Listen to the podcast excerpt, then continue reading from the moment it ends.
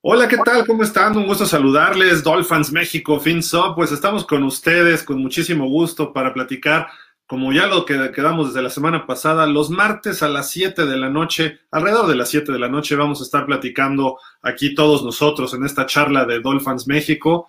No hay muchas cosas que platicar con respecto a lo que mencionamos la semana pasada, pero seguimos eh, avanzando y nos acercamos a pasos veloces al Senior Bowl, donde van a estar nuestros coaches. Seguiremos hablando de Deshaun Watson, seguiremos hablando de quién será nuestro próximo coordinador ofensivo.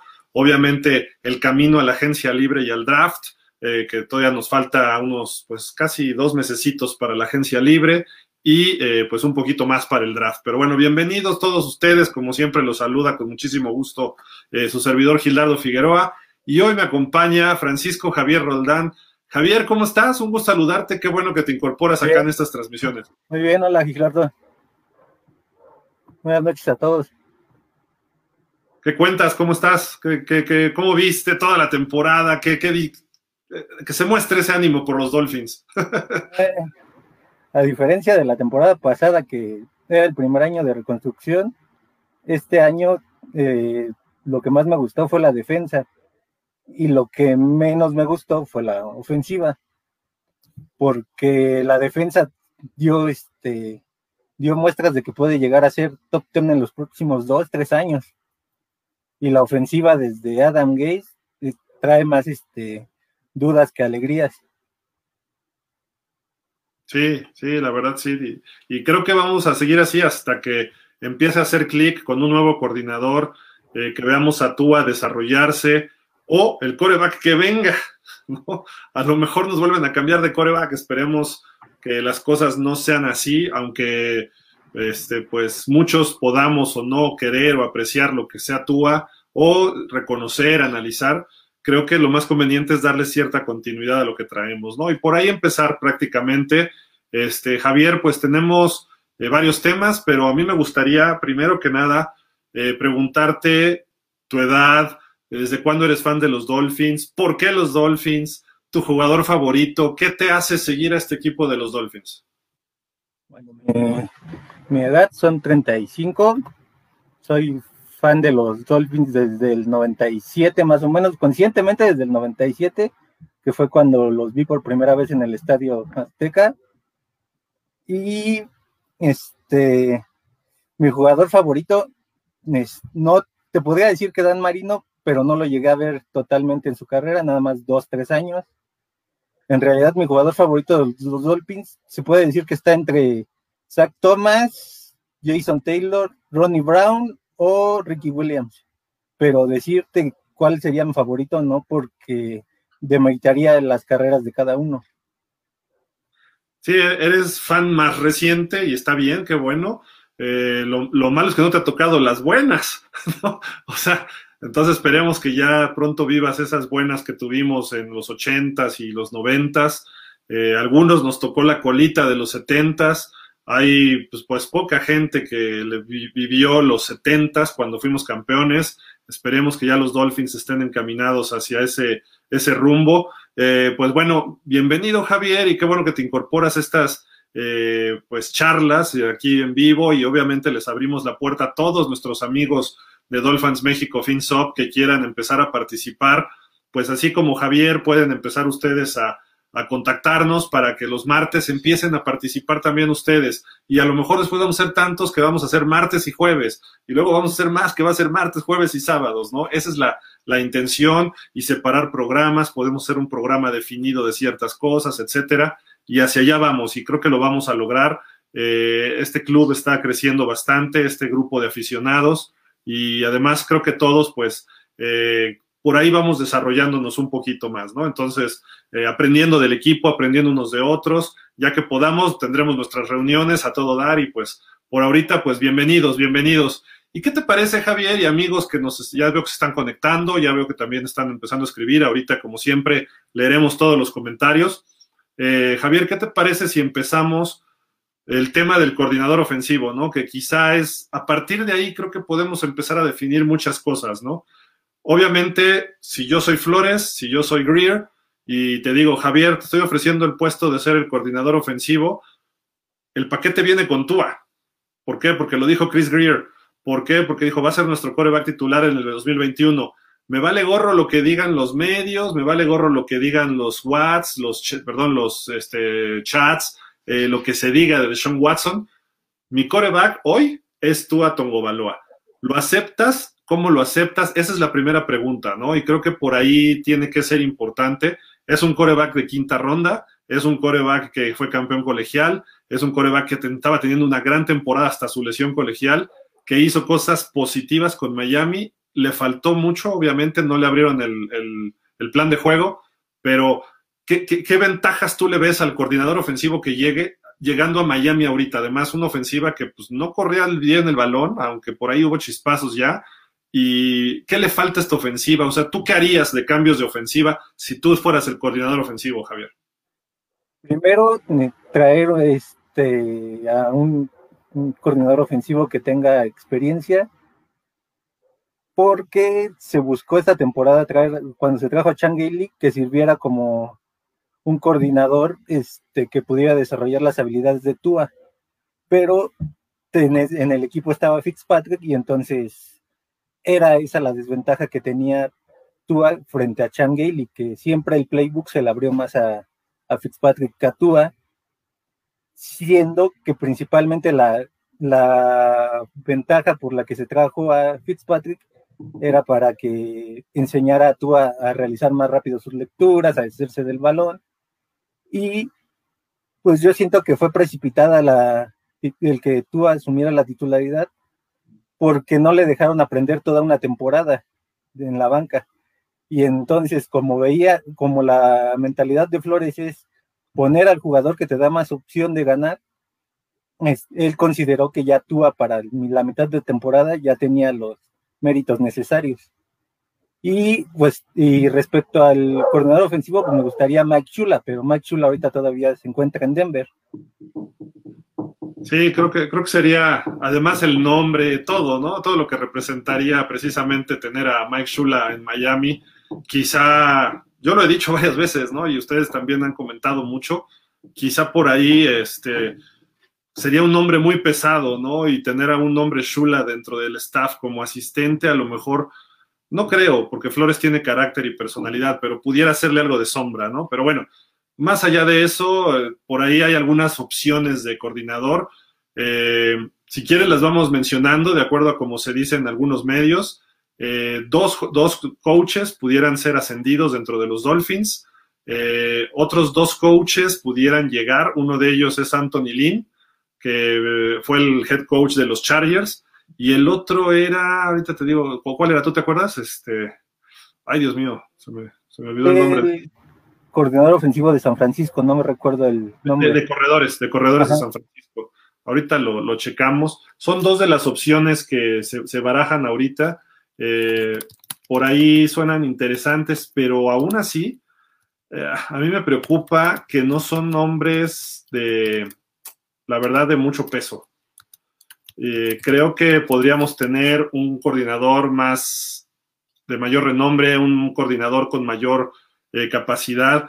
Nos ganaron quizá algunos jóvenes. creo que por ahí podríamos este, empezar a, valorar, ¿no? y, pues eh, habría que ver, Anthony Lynn creo que tiene buenas cartas credenciales, pero también hay que, hay que checar varias cositas, ¿no? Porque, pues, quién sabe si un head coach acepte en su primer año después de ser head coach y habiendo ahorita dos vacantes de entrenador en jefe, tanto me parece que es ahorita en Houston y hay otro equipo que todavía no tiene head coach, entonces eh, sería un poco precipitado para él personalmente decir, sí, me voy de coordinador, luego, luego, ¿no?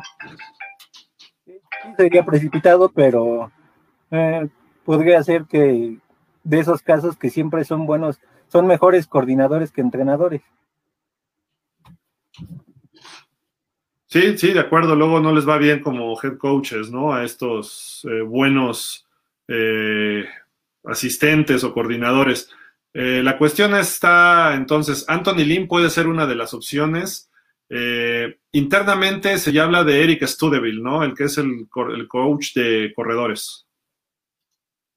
Sí, es el que más ha sonado y al que por la partida del, del coach de línea ofensiva puede que, este, que sea promovido a, a coordinador ofensivo en Miami. También por ahí hay otro, Javier, que figura Pep Hamilton, que es, me parece que incluso ya pasó por Miami, él ahorita lo revisamos. Este Pep Hamilton eh, estaba de coach de corebacks allá con los Chargers. Y ahora con el nuevo coach que llega, este Brandon Staley, me parece que se llama, a lo mejor ahí vienen cambios en el staff. No creo que sería lo adecuado para los Chargers deshacerse de su coach de corebacks, etcétera, ¿no? Pero eh, suena interesante porque es un coach que tiene algo de experiencia y pues, si de pudo desarrollar a Justin Herbert, creo que puede desarrollar a Tua y además puede abrir un poco el ataque de otras formas. Pero la realidad es que si, y regresando a la pregunta original y a lo que a todos nuestros amigos también les, les diría, es difícil aceptar un puesto de coordinador ofensivo en Miami ahorita porque no sabes a quién vas a coachar. La línea ofensiva, pues ya tenemos tres novatos, tenemos dos, tres jugadores jóvenes, un veterano por ahí, a lo mejor se buscará, pero los playmakers, los que hacen las jugadas, eh, los que manejan el balón, este, no sabemos quiénes van a estar, no sabemos incluso si Devante Parker, y sí por contrato, pero eh, la realidad es que nos, han nos quedaron a deber un poquito varios, ¿no? Entonces, las lesiones de Preston Williams, Albert Wilson no quiso entrar a la temporada, entonces, seguramente Miami puede cambiar su cuerpo de receptores considerablemente ¿eh? para esta temporada. Sí, lo podría cambiar, pero yo creo que sería darle una oportunidad tanto una última oportunidad tanto a Parker como a, como a Williams, porque los dos hasta parece que están hechos de, la misma madera, porque han tenido lesiones que los han afectado pese a su potencial. Y Parker venía de una temporada este, muy buena el año pasado. Previa al 2020 había tenido una muy buena temporada con Fitzpatrick.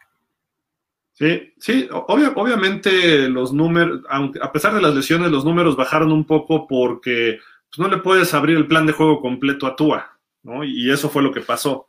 Entonces no podías eh, confiarle a Tua que mandara los pases largos sin que se telegrafiaran y terminaran mal para ti. Entonces, Parker también es un receptor limitado en cuanto a su, el, ¿cómo se llama? Su árbol de trayectorias, ¿no? Entonces, Parker no es el que te puede hacer un slant, no te puede hacer una escuadra tan fácil como te la haría Albert Wilson o Jaquim Grant. Eh, creo que por ahí ese tipo de cuestiones tienes que tener el coreback adecuado para que Parker luzca, ¿no? Eh, y se necesita otro tipo de receptores. Se necesita un receptor que, que, maneje todas las trayectorias para ser el receptor número uno. Parker puede ser el dos junto con Preston Williams el tres y Albert Wilson puede ser un buen slot junto con Jaquim Grant.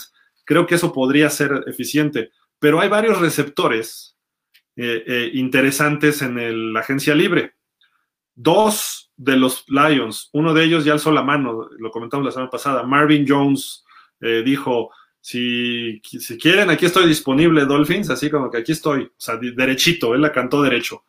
Está por ahí también Galladay, que juega precisamente con los Lions, y este jugador todavía es más espectacular. Hay otros, está el de los Osos de Chicago, Allen Robinson, que este cuate tiene mucho talento y podría ser una adición espectacular, le das un buen dinero y él te va a responder, porque él sí, aunque es alto y fuerte, más o menos como Parker, este sí tiene diferentes trayectorias. Y por ahí viene Juju Smith Schuster, que yo la verdad no me lo echaría al hombro a este señor, pero su calidad está sobre todo como un receptor slot y además las selecciones que tienen los Dolphins, ¿no? La selección número 3 y la 18 Ahí puedes tomar un receptor novato de, gran calidad. Y con la 3 creo que tenemos que ir por un playmaker, ya sea Devonta Smith o ya sea eh, llamar Chase, pero no puedes dejar pasar a ninguno de estos dos. Ya hay gente que pone así, mira, Devonta Smith, lo viste con el jersey de los Dolphins, eh, lo viste con el casco, le hacen ahí sus gráficos, etcétera. Fue el... lo mismo que hacen con Deshaun Watson. sí, mira, acá tenemos otro, otro gráfico pero este es con Tua vistiendo ya el de los Texans y de Sean Watson el de los Dolphins, ¿no? Pero bueno, esas son cosas un poco más eh, lejanas todavía, ¿no? Que pueden o no ocurrir y creyera yo, no sé tú qué me digas, Javier, que no se van a dar tan fácil, ¿no? Pero bueno, ahorita hablaremos de ese potencial trade, ¿no? Por Deshaun Watson, pero de coordinador ofensivo, pues ahorita no tienes nada que trabajar, tienes que sentarte a platicar con tu head coach, con Brian Flores y con tu gerente general, que es Chris Greer, y díganme, ¿qué es lo que vamos a hacer? ¿Vas a traer agentes libres? ¿Vas a mejorar la línea? ¿Vas a traer corredor en el draft? ¿Vas a traer receptor en el draft? ¿Me vas a traer algún corredor en la agencia libre? ¿Qué vas a hacer? ¿Y a qué otro coreback me vas a traer? Porque Fitzpatrick probablemente se vaya. Y además no es conveniente que se quede, ¿no? O sea, ¿por qué? Porque le va a hacer sombra a Tua. Tienes que dejarle el equipo a Tua al full.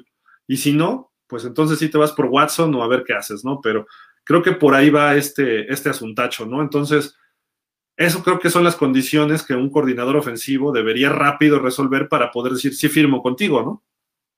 Sí, quizás eso fue lo cuestionable de Flores, por ejemplo, en el partido de Denver y en el de Riders, que fue cuando le quitó la titularidad a Tua y regresó a Fitzpatrick, porque ocurrió lo mismo con Ross en la temporada pasada en el partido contra Washington, y entonces no los dejas que se fogueen no dejas ver si en realidad ellos pueden este, tener el carácter suficiente para afrontar las situaciones difíciles que, les exige el momento del partido. Sí, sí, sí, sí, totalmente, ¿no? Y este, pues ahí está la, situación y vamos a ver si, eh, qué, qué, pasa, ¿no? Pero como coordinador tienes que saber a quién vas a coordinar, ¿no? O, o quién puede llegar potencialmente. No me refiero que digas, yo quiero que traigan a Allen Robinson, si no, no coacheo. No, es, si un coordinador te dice eso, lo mandas por un tubo, ¿no? Pero si el coordinador dice, ¿qué áreas van a cubrir ustedes en, eh, llenando el roster, ¿no? ¿Por qué? Porque si yo llego a pedir chamba con Brian Flores y Chris Greer, pues tengo que tener un análisis, un balance de lo que hicieron los Dolphins en el 2020. Mira, creo que les falló el corredor, creo que les falló esto, Tua le falló el otro. Tienes que traer ya un análisis como coach muy preciso y decir, y yo voy a hacer esto, este es mi proyecto de trabajo, ¿no? Y entonces Flores y Greer van a decir, oye, sí está padre, me gusta lo que trae Javier, o me gusta lo que trae Gailey, digo, este, eh, perdón, este, Lynn, o lo que trae Pep Hamilton, o lo que traiga el que venga, ¿no? Entonces, ya sea interno o externo, tiene que demostrar algo, algo que cambie esta ofensiva, porque desde el 2017 que estaba Gaze, en algún momento la catalogaban como top 10 y se derrumbó todo. Sí, pero también estaba ahí Tannehill, Kenyan Drake, estaba Kenny Stills, estaba un grupo importante de jugadores que sabemos que pueden ser estrellas. No lo demostraron del todo, tuvieron sus chispazos, ¿no? Pero podían ser estrellas y estaba el potencial. Entonces, ahorita no hay el talento, sobre todo en áreas de manejo de balón, ¿no? O sea, tanto corredores, digo, Salvo Ahmed hizo su chamba, Miles Gaskin hizo su chamba. Eh, de los receptores, pues se esforzaron y todo, pero nos quedaron a deber. La ofensiva fue, la ofensiva no era ni de playoff, ¿no? La ofensiva es más, ni siquiera era de media tabla del NFL, estaba abajo de media tabla. La defensiva era hasta de Super Bowl, pero todo lo demás creo que sí estábamos muy abajo, ¿no? Entonces, eso los equipos especiales eran muy buenos, fueron muy buenos esta temporada, pero la ofensiva sí dejaba mucho que desear. Y ahorita, pues apenas con la situación de que Baltimore ya cortó a, este, a Mark Ingram, puede hacer que lo seleccionen para traerlo así como, como lo traje, como trajeron a Frank Gore en su momento y ver si puede servir de algo. Podría ser otra opción como corredor. Mark Ingram no está tan viejo, ¿eh? Como cuando llegó Frank Gore a los Dolphins. Y Mark Ingram puede ser eficiente para pulir a Gaskin y pulir a Ahmed es un jugador más de peso, más de fuerza, también te puede ayudar un poco a, quitarle la presión a ellos dos, ¿no? De que ellos pues, no tienen que estar chocando contra la línea defensiva, sino lo va a hacer Mark Ingram y ellos puedes abrirles el, juego terrestre, ¿no? Pero es, una posibilidad y muy buena, ¿eh? Lo que se abre ahorita con Mark Ingram. Está Najee Harris, que viene de Alabama. Está, ¿cómo se llama? Travis Etienne, que yo decía, estaba necio, que era de LSU y perdón, es de Clemson. Eh, este ¿Eh? Es de Ohio State, creo. De Ohio State, de Ohio State, perdón. Fíjate, voy de uno en otro a ver a ver en cuál cae. Pero Travis Etienne, Travis Etienne tiene mucha calidad este cuate, ¿no? Aunque no es tan de peso tampoco. Me gusta más Najee Harris porque es el corredor que necesita Miami. Y con esos linierotes en segundo año que van a hacer más fuerza esta temporada, creo que el juego terrestre va a cambiar considerablemente este año y obviamente el desarrollo de Tua, pero sí necesitas ponerle receptores que estén desmarcados, ¿no? Y eso, pues a ver si Devonta Smith o llamar Chase, pero eso ya son cuestiones más de draft, pero por ahí veo, y vienen otros receptores de segundo, un nivelito abajo, que también pueden cuadrar en Miami, pero no obviamente en la selección 3, ni en la 18, a lo mejor en segunda ronda. Entonces, por ahí va, ¿no? Pero, este, no sé, de coordinador ofensivo, perdón, aquí, aquí estábamos acabando con este tema ya para eh, checar. Matt Canada era una, una propuesta, pero con la salida de Bill Fitchner de los Steelers, Matt Canada, que estaba con los corebacks, obviamente con Rotlisberger y todos ellos, lo ascendieron a coordinador ofensivo, entonces nos quedamos sin él. Pep Hamilton es otra opción, pero muy probablemente se quede en los Chargers, como todo indica. Eh, hay otro, Mike McDaniel, que tú mencionabas, Javier, que él viene de, este, ¿dónde estaba este señor? De, estuvo hasta en la UFL, ¿no? En la United Football League y eh, pues es una de las, de las opciones porque no está joven, no ha tenido un puesto de coach, ni de, coach interino, ni mucho menos, y tampoco ha sido coordinador, pero estos, estos coaches son los que pretendes ascender para que lleguen a coordinar ofensivo, ¿no? Sí, así es. Él estaba, él es el que estaba con los Niners, el, coach de coordinador de juego terrestre de los Niners. Y ya pasó por Houston, Washington, Cleveland y Atlanta. Entonces puede ser una opción. Y viene de la. Le ha aprendido a Kyle Shanahan. Entonces no es del todo malo. También está Tony Elliott, que también lo mencionaste tú, que viene de coordinador ofensivo de eh, co-coordinador de Clemson. ¿no? Entonces también tiene sistemas colegiales, pero puede aplicarlos a la NFL, ¿no?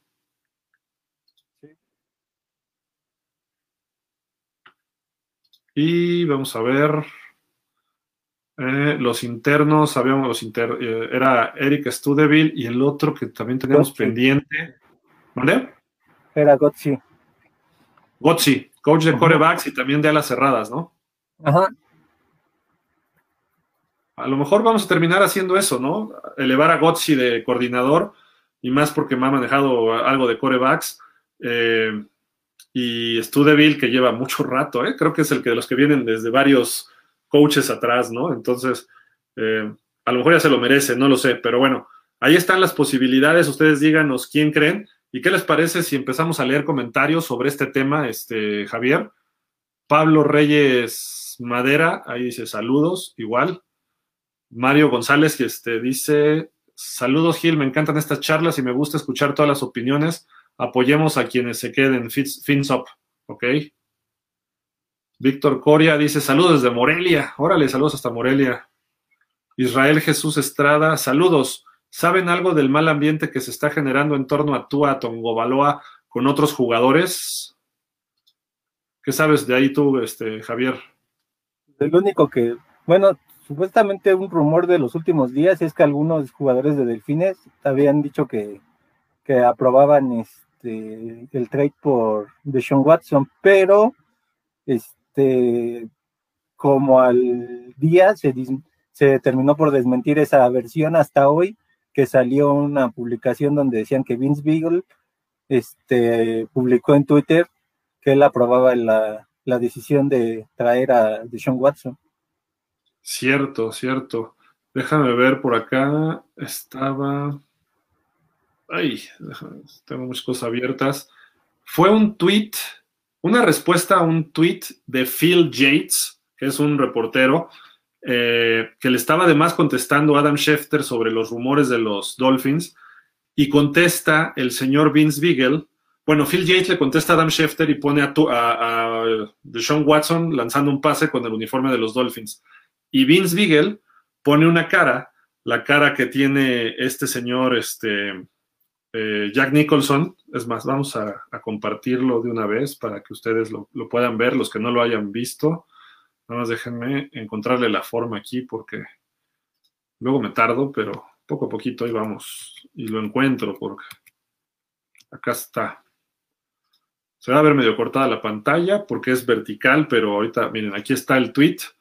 Es Phil Yates, acá, aquí abajito, respondiéndole a Adam Schefter y arriba Vince Beagle retuitea esto con la cara de Jack Nicholson haciendo un GIF de haciendo así de que sí, sí, lo queremos, ¿no? Entonces, este, pues ya dijeron que él es prácticamente de los que están ahí grillando, ¿no? Es de los que más incómodos está en Tejanos ahorita. Desde el año pasado había estado incómodo por la salida de Andrew Hopkins de, de Tejanos.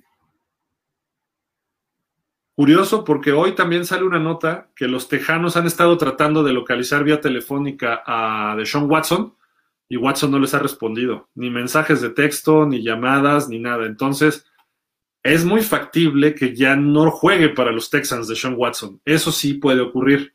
No sé si Miami se va a echar el trade. Si conviene o no, ya lo platicamos un poco la semana pasada. Obviamente te conviene, pero también hay que ver el precio, ¿no? El costo, el costo que te va a, traer, te va a traer tener en tu equipo a Deshaun Watson. Si pierdes la tercera selección global de este año y te piden la 18 o te piden la primera del año que entra, ¿vale la pena? Esa es una pregunta, ¿no? Y te, a lo mejor te piden una segunda o te piden dos terceras, porque este, Deshaun Watson es un jugador pues confirmado en la NFL, ¿no? Ya, ya, por lo menos ya tuvo una campaña en playoff. Exacto, y hasta, hasta ha ganado partidos, ¿no? y le ganó a los Bills el año pasado. Entonces, hay que, hay que valorarlo y eso lo tendrá que hacer Chris Greer. ¿Cuánto vale? Y junto con el nuevo gerente de, los eh, Texans, ¿cuánto pides? Si lo vale, no lo vale, si llegamos a una negociación y en cuánto queda, ¿no? El regateo, ¿no? ¿Qué te puedo ofrecer yo para que tú salgas contento? Iría tú a Tongobaloa de intercambio y algunas selecciones colegiales. Y hablaron en plural, por lo menos estás hablando de dos más. Y seguramente es una primera. Y seguramente es la que nos dieron los Texans por Laramie Tonsil y por Kenny Stills, que es la tercera de este año. Esa sería la única desventaja de ese trade. Pero también tendrías un coreback mm, bueno por mínimo 3, 4 años en, en, tu, en tu equipo y que sabes que, es garantía de que te puede ayudar a ganar partidos rápidamente. Y, que puede ganar con su brazo, con sus piernas, y a diferencia de Tua, desde su temporada de novato, él se vio buen pasador, ¿no? No estoy diciendo que Tua no lo vaya a hacer, ¿no? Estoy diciendo que Tua en su año de novato, comparado con el año de novato de Sean Watson, Watson se vio mucho mejor como coreback, ¿no? La verdad. Entonces, ese tipo de cuestiones son las que eh, hay que empezar a, valorar, ¿no? Y tienes ya un producto hecho, no tienes que irte a buscar coreback, que si Trevor Lawrence, que si Justin Fields, que si Mac Jones, eh, Trask, eh, Trey Lance o Zach Wilson, no, no, no hay problema con ellos, tú ya no podrías buscar a nadie. Ahora, la otra pregunta es, si ya se empieza a romper el vestidor y Vince Beagle sale con estos tweets tontos, porque pues no deberían ser, no se puede calificar de otra forma, y si además hablaron en el reporte periodístico de varios jugadores, ahí hay un problema. Tenemos un problema en el vestidor. Y ese problema se tiene que resolver y después tiene que demostrar Tua que está por encima de eso. Sí, pero quizás la, lo que los jugadores empezaron como a, a percibir o a sentir en, ese, en esta temporada fue desde la percepción de Flores que que Tua no podía en algunos momentos importantes y a lo mejor eso influye en la visión que tiene el, equipo. Sí, creo que Flores no lo hizo mal, pero sí su, su, falla, y quizá por eso no sea el coach del año, es el manejo de sus corebacks, ¿no? Este año. No digo que lo haya hecho mal, sino cómo se fue dando la situación. ¿Por qué? Porque en un principio dijeron, nos vamos a ir con Tua y tú es el quarterback del futuro. Está bien. Ya lo metiste de titular lo, y lo mandas a la banca. Mm, ahí puede ser cuestionable esa decisión, ¿no? Eh, quizá el juego de Denver salió un poco golpeado del dedo. Te lo puedo justificar.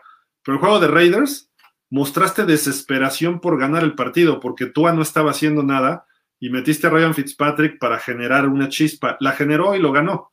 Pero luego regresas con Tua por, por tu convicción por tu boleta de playoffs y todo y, no lo logras. Entonces es muy cuestionable esa decisión. Exacto. No lo ibas a lograr contra Buffalo. Ya lo sabías. No lo ibas a lograr contra los Raiders. Por eso lo mandaste a la banca. déjalo contra los Raiders, si pierde, pierde, y déjalo contra Buffalo, si pierde, pierde, y el año que entra vas de número uno. Obviamente va a haber un trabajo de pretemporada distinto para Tua, ¿no?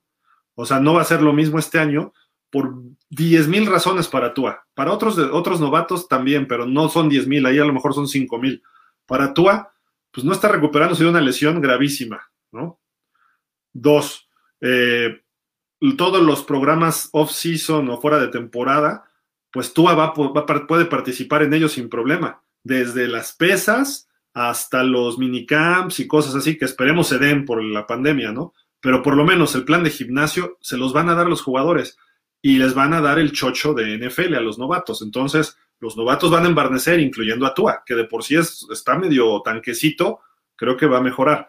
Entonces, eso le va a ayudar a preparar va a llegar un nuevo coordinador y el nuevo coordinador tiene que adecuarse a las habilidades de Tua. Ya no es Chan Gailey que está de necio por Ryan Fitzpatrick, ¿no? Entonces, si llega quien llegue, tiene que decir, pues todo va de acuerdo a las habilidades de Tua. Entonces, le va a poner un plan de juego, le va a poner sistema, le va a poner eh, jugadas especiales a Tua donde él pueda lucir y no nada más ese play action hacia el lado izquierdo que hizo casi todo el año, ¿no? Que ya era obvio y que ya este, hasta se podía quedar sentado el esquinero o el linebacker ahí y esperar el pase. Sí, sí, sí, sí, exactamente. Entonces, creo que esas son muchas ventajas que va a tener Tua del 2021 al del 2020, ¿no? Y aparte, le quitas a Ryan Fitzpatrick y le dices, el equipo es tuyo, pues entonces Tua va a tener toda la confianza y obviamente sus números van a mejorar, su calidad, sus estadísticas, su porcentaje de completo, su rating, pases de touchdown, quizá las intercepciones bajen, esperemos, porque fueron poquitas a pesar de todo. Entonces, ojalá y todavía bajen y que los touchdowns suban al doble, ¿no? Por lo menos, y que las yardas estén las 3.500, eso sería lo ideal. Y que además tengamos un corredor de mil yardas. Eso para mí sería la ofensiva perfecta y además Tua de ahí va a crecer, ¿no? Ya no le pido que gane partidos con el brazo el, el año 2021, eso se lo guardo para el 2022, pero que la ofensiva sea consistente, eso sí sería lo ideal para Tua. Eso tendríamos con Deshaun Watson, eso y más. Esa es la realidad. Incluso con el talento que hay ahorita, porque la línea ofensiva también va a mejorar. Y ahorita vamos a hablar de los novatos, ¿no? Cómo los calificamos. Eh, la línea ofensiva va a mejorar sí o sí. ¿Estás de acuerdo? Sí, esa, esa línea por lo menos no se vieron tan, tan mal como el año pasado que no fueron capaces ni de proteger a, a Fitzpatrick ni a Rosen, que por todos lados les llegaban. No les daban ni tres segundos para deshacerse del balón. No se vio tan. Hubo rachas, ¿no? Este año de la línea que se empezó a ver bien ya haciendo química, pero les faltó. Sobre todo la parte de los que durante cierta parte de la temporada generaron dudas en algún momento fue Sting Jackson y Salomon Kidley, pero después conforme fue desarrollándose la temporada ellos mismos este, fueron mejorando. Sí, de acuerdo, de acuerdo. Entonces por ahí, por ahí creo que vienen varias cuestiones. Eh, sí me preocupa lo que dices Israel Jesús, eh, de que se esté rompiendo el vestidor por eso de Tua, ¿no? Y si no creen en él, es un trabajo muy difícil para Flores, para el coordinador que llegue y para el mismo Tua, ¿no? Tienen que trabajar fuerte porque si no creen en su coreback, entonces sí hay problemas. Se va a reflejar en la temporada, ¿eh? Y podríamos tener una regresión el año que entra. A pesar de que Tua mejore sus números, podríamos quedarnos con ocho ganados, no diez ni once, etcétera, ¿no? ¿Por qué? Porque se empieza a reflejar que se rompe el vestidor. Y eso es un problema que está latente, que esperemos y confío en que Flores lo pueda, lo pueda resolver. Vamos con más este, este, comentarios. Arrabal Chosno, hola Gil, ¿cómo están todos? Un saludo a los Dolphins. Mi comentario sería la, respecto a Tua.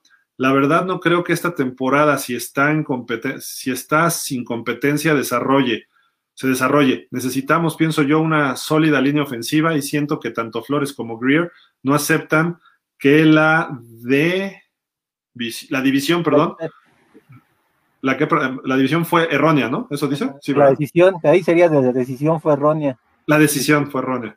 Y que la elección correcta era Herbert. Y lejos de asimilar su error, siguen de tercos. Pues ahora siento como, eh, como les comento, fortalecer más la línea y en base a eso reducir prospectos de receptor, porque si no le dan, eh, supongo que playmakers o tiempo, una cosa así, ¿no? ¿Estás de acuerdo con lo que nos dice Raval? Ah, a mí, eh, para este año, eh, la idea, bueno, lo que antes de iniciar la temporada, lo ideal para mí era que se hubiera quedado con tres mariscales de campo, que era Fitzpatrick, Rosen y Togo Bailoa, para que este año que viene, si ya se va Fitzpatrick, porque todavía no sabe si se queda o se va, la competencia entre Rosen y Tua fuera fuerte. Pero ahora, quién sabe cómo vaya a ser el caso de Tua, ni qué tanto progrese al saber que no tiene un backup que lo ayude o que lo presione a mejorar. Correcto. Eso es cierto, ¿eh? la competencia te ayuda a sacar lo mejor de ti, ¿no? Y creo que ahí podría mejorar mucho Tua si tuviera un coreback que, que realmente le haga mosca para el puesto titular, ¿no? Porque Fitzpatrick, pues sí, además creo que se entendió desde que llegó Fitzpatrick, ¿no?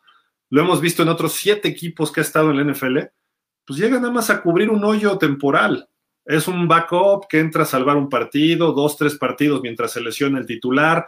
Eh, cuando ha sido titular solo fue con los Jets realmente y tuvo una temporada buena y ni siquiera pudo llegar a playoff, pero tuvo una buena temporada de números. Con Tampa empezó de titular y lo mandaron a la banca por Jamis Winston, ¿no? Hace dos, tres años, ¿no? Entonces, creo que sabemos los límites de Ryan Fitzpatrick, ¿no? Así como de repente, wow, qué jugada hizo contra los Raiders. Ay, le interceptaron los Broncos, ¿no? Que ese juego de los Broncos nos hubiera metido a playoff, siendo realistas. Con ese juego hubiera bastado, pero curiosamente ahí Fangio planeó bien ese partido y supo este supo explotar las debilidades que tenía Tua a favor de Denver. Sí, intentó Fitzpatrick, pero eso es lo que hace Fitzpatrick.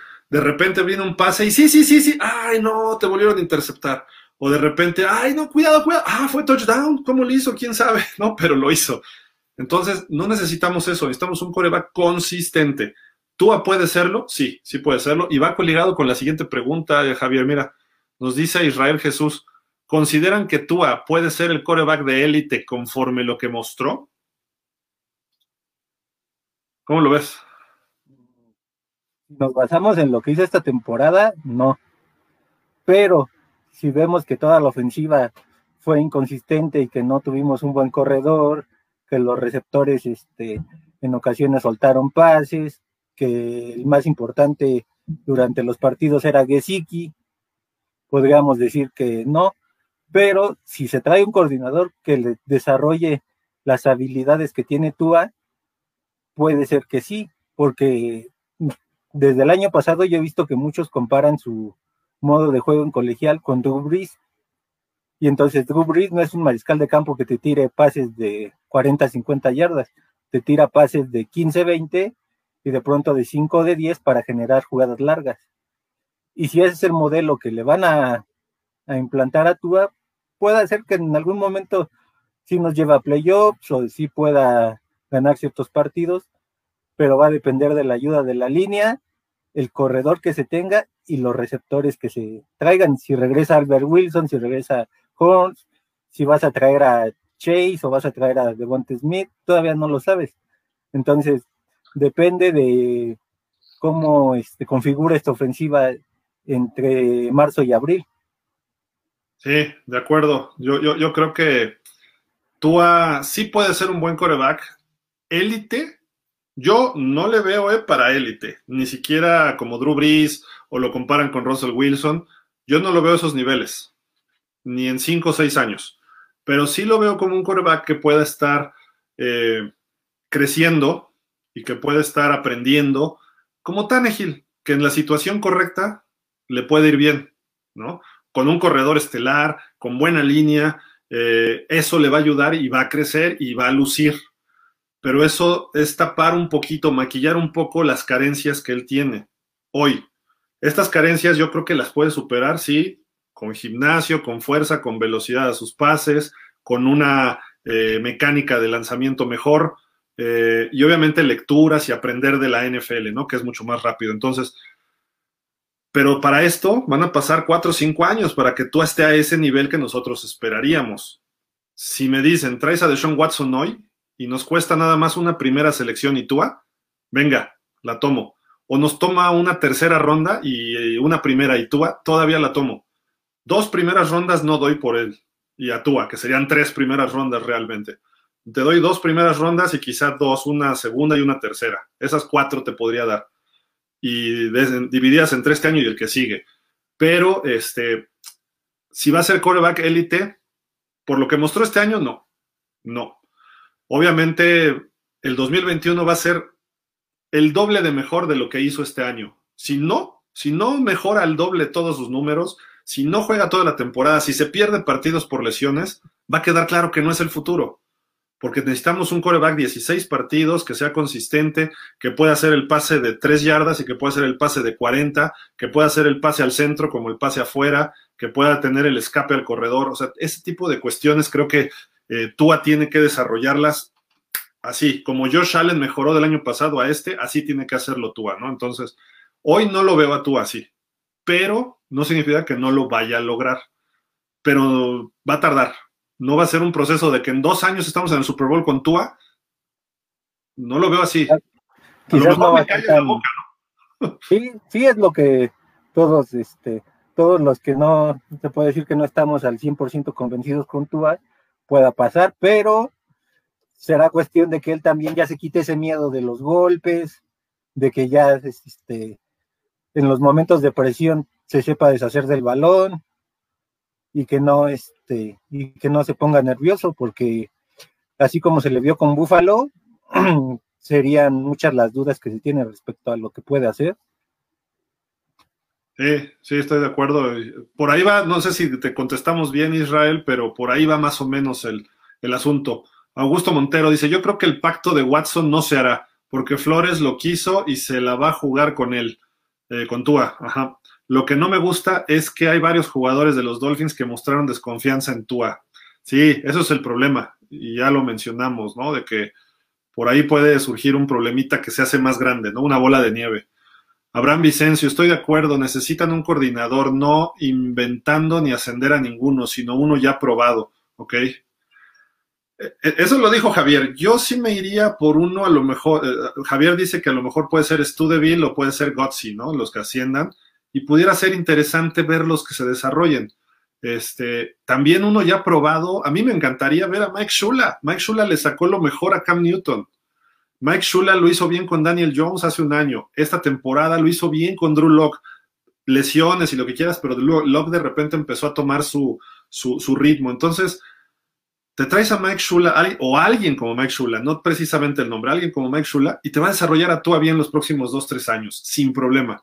Y a lo mejor en eso sí también, de repente sí me calla la boca Tua y empieza a jugar a otro nivel, como en su momento me la cayó Cam Newton, ¿no? Que Cam Newton tampoco yo le veía mucho, ¿no? Y nos dice acá Santiago, Irak, Hatchet, Maciel, saludos Dolphins. Abraham Vicencio, y a Tua deberían ponerle un entrenador como el que lo que hicieron con Allen. Ah, por supuesto, eso, eso sí. ¿O cómo ves, Javier? Sí, supuestamente él siempre ha trabajado con, ¿cómo se llama este? Con Trent Dilfer, pero yo siento que no, que no ha terminado de desarrollar sus habilidades con él. Entonces sí debe buscar un nuevo entrenador personal, si eso es lo que eh, durante los off-season hace, buscar un mejor este, entrenador personal y que le permita ver cuáles son sus fortalezas y debilidades porque sí, como mencionas, este Mike Shula supo explotar muy bien a Cam Newton. Y Cam Newton sí se veía como el mejor de la liga ese año que logró su MVP, y de ahí ha venido para abajo. Sí, y, saber qué, habilidades tiene tu coreback, ¿no? Y seguirlas desarrollando, no solo quedarte ahí, sino desarrollarlas, ¿no? Entonces, eh, a veces hay coaches que no lo traen, ¿no? Pero el caso de Tua, creo que sí puede trabajar con Jordan eh, Palmer, me parece, es el hermano de Carson Palmer, que trabajan con muchos corebacks novatos. De hecho, Jordan Palmer estuvo trabajando con Joe Burrow antes de la temporada y también Carson Palmer. Y por ahí ellos le recomendaron que no, que, rechazara a los Bengals, que se fuera a otro equipo. Y recomendaban que se fuera a Miami, entre, entre algunos, ¿no? Pero bueno, eso ya son otras cuestiones. Pero eh, se podría trabajar. También hay, hay varios coaches especializados para quitar esos detallitos de finos, ¿no? O pulir algunos otros. Eh, trabajó Colin Kaepernick alguna vez con Kurt Warner, entonces puedes buscar a un coreback de estos que son, que saben coachar, ex corebacks, mejor dicho, que saben coachar y te pueden ayudar. Trent Dilfer es uno de ellos, a lo mejor Matt Hasselbeck, eh, de los que están de comentaristas, te pueden ayudar, o coaches.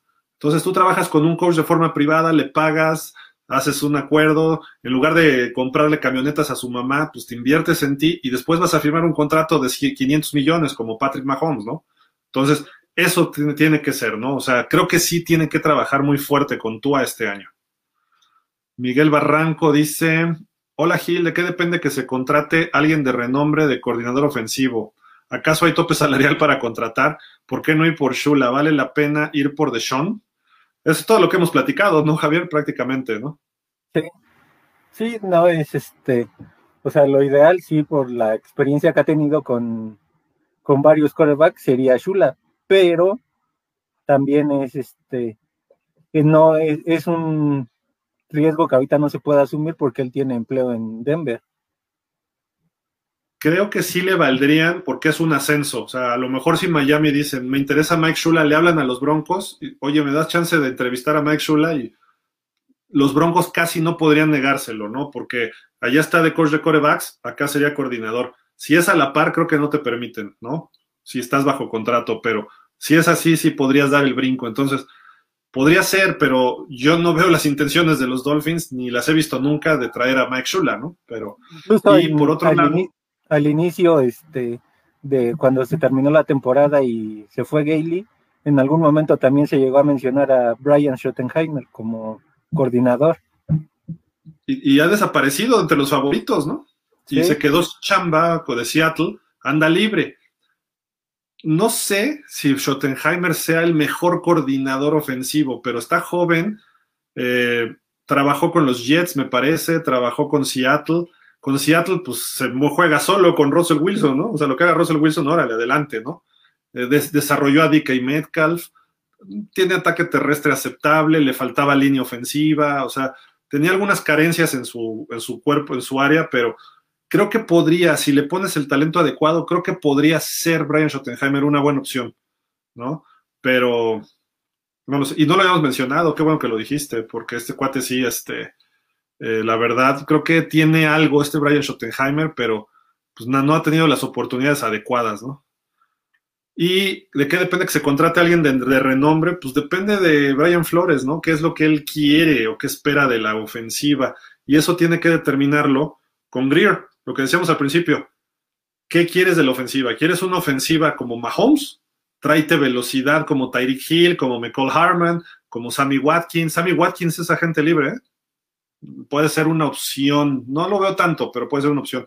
Este, tráete, tienen otro receptor, un tal Robinson ahí, de Marcus Robinson, algo así en los Chiefs. Pura velocidad. Y tienes una ala cerrada como Kelsey. En Miami tenemos a Gesicki. Tienes torres gemelas como Preston Williams y Devante Parker. Tráete dos, tres receptores muy rápidos. Uno que corra trayectorias fenomenal como Devonta Smith o como Jamar Chase. Y tu equipo va a cambiar y se puede volver un, juego, un equipo aéreo y además, si funciona así por aire, por tierra, pues empiezas a hacer mucho daño, porque ya la gente está esperando el pase y entonces, salvo Ahmed, Miles Gaskin o el corredor que tú pongas que no sea tan de renombre como ha sido Kansas, Kansas no ha tenido un corredor de peso, si te fijas, ¿no? Entonces, eh, empieza a funcionar, sea Damian Williams, que era de Miami, eh, eh, Clyde Edwards Seller, el novato, ha brillado. Le'Veon Bell ya acabado y de repente pues aporta yardas, ¿no? Entonces, ¿qué, qué, corredor de peso tiene Kansas? Pues a nadie. Entonces, Miami puede llegar a tener una ofensiva así, sí. Le falta desarrollar también a, a, Tua. Está muy lejos de ser Mahomes. Tua está más cerca de ser Lamar Jackson que ser Mahomes ahorita, ¿no? Y a Lamar Jackson le falta todavía. y eso que ya fue MVP, ¿no? Pero bueno, por, por ahí va. Yo creo que eso de renombre, pues dependerá de la, visión de la ofensiva, ¿no? Por, por, ahí va. Y eso es lo que Flores tiene que determinar. Luego nos dice Axel Sanat, me gusta Jones para los Dolphins por el estilo de juego. Jones ¿Me estás hablando de coreback novato, Mac Jones, o me estás hablando de corredor eh, Aaron Jones de los Packers? No, debe ser Marvin Jones, el de Leones, ¿no? Yo me imagino. O Marvin Jones, el receptor. Porque, fíjate, para desgracia de Tua, y también después de que el Alabama gane el campeonato con Mac Jones, vienen las críticas a Tua, ¿no? O que se filtró esto. ¿Por qué? Porque dicen, pues lo que hizo Tua con Alabama se quedó corto de lo que hizo Mac Jones. Y con un staff muy parecido, con equipo muy parecido, y Mac Jones se vio mucho mejor. Entonces Tua no es la octava maravilla que nos pintaron, ¿no? Entonces los jugadores, eso se cuestionan, ¿no? Y los tres Jones que mencioné podrían llegar a Miami. El corredor Aaron Jones, Marvin Jones el receptor, y Mac, Mac Jones lo veo más difícil, ¿no? Pero pero puede ser una segunda ronda para los Dolphins.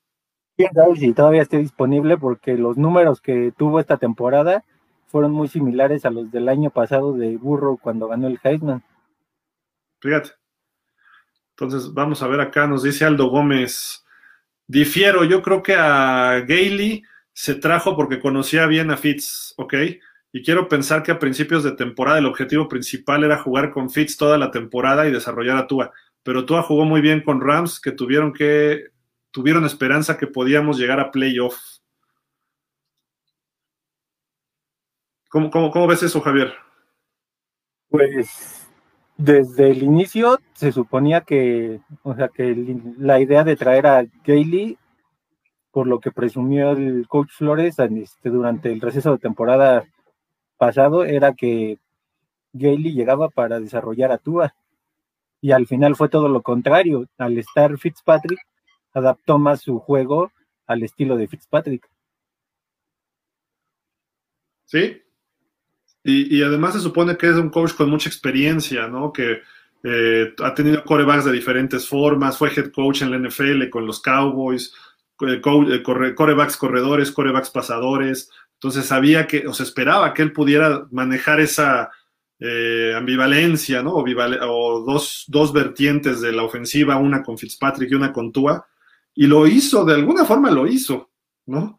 Porque Tua de repente era el coreback menos interceptado, tenía ya nueve pases de touchdown y dos intercepciones, una cosa así.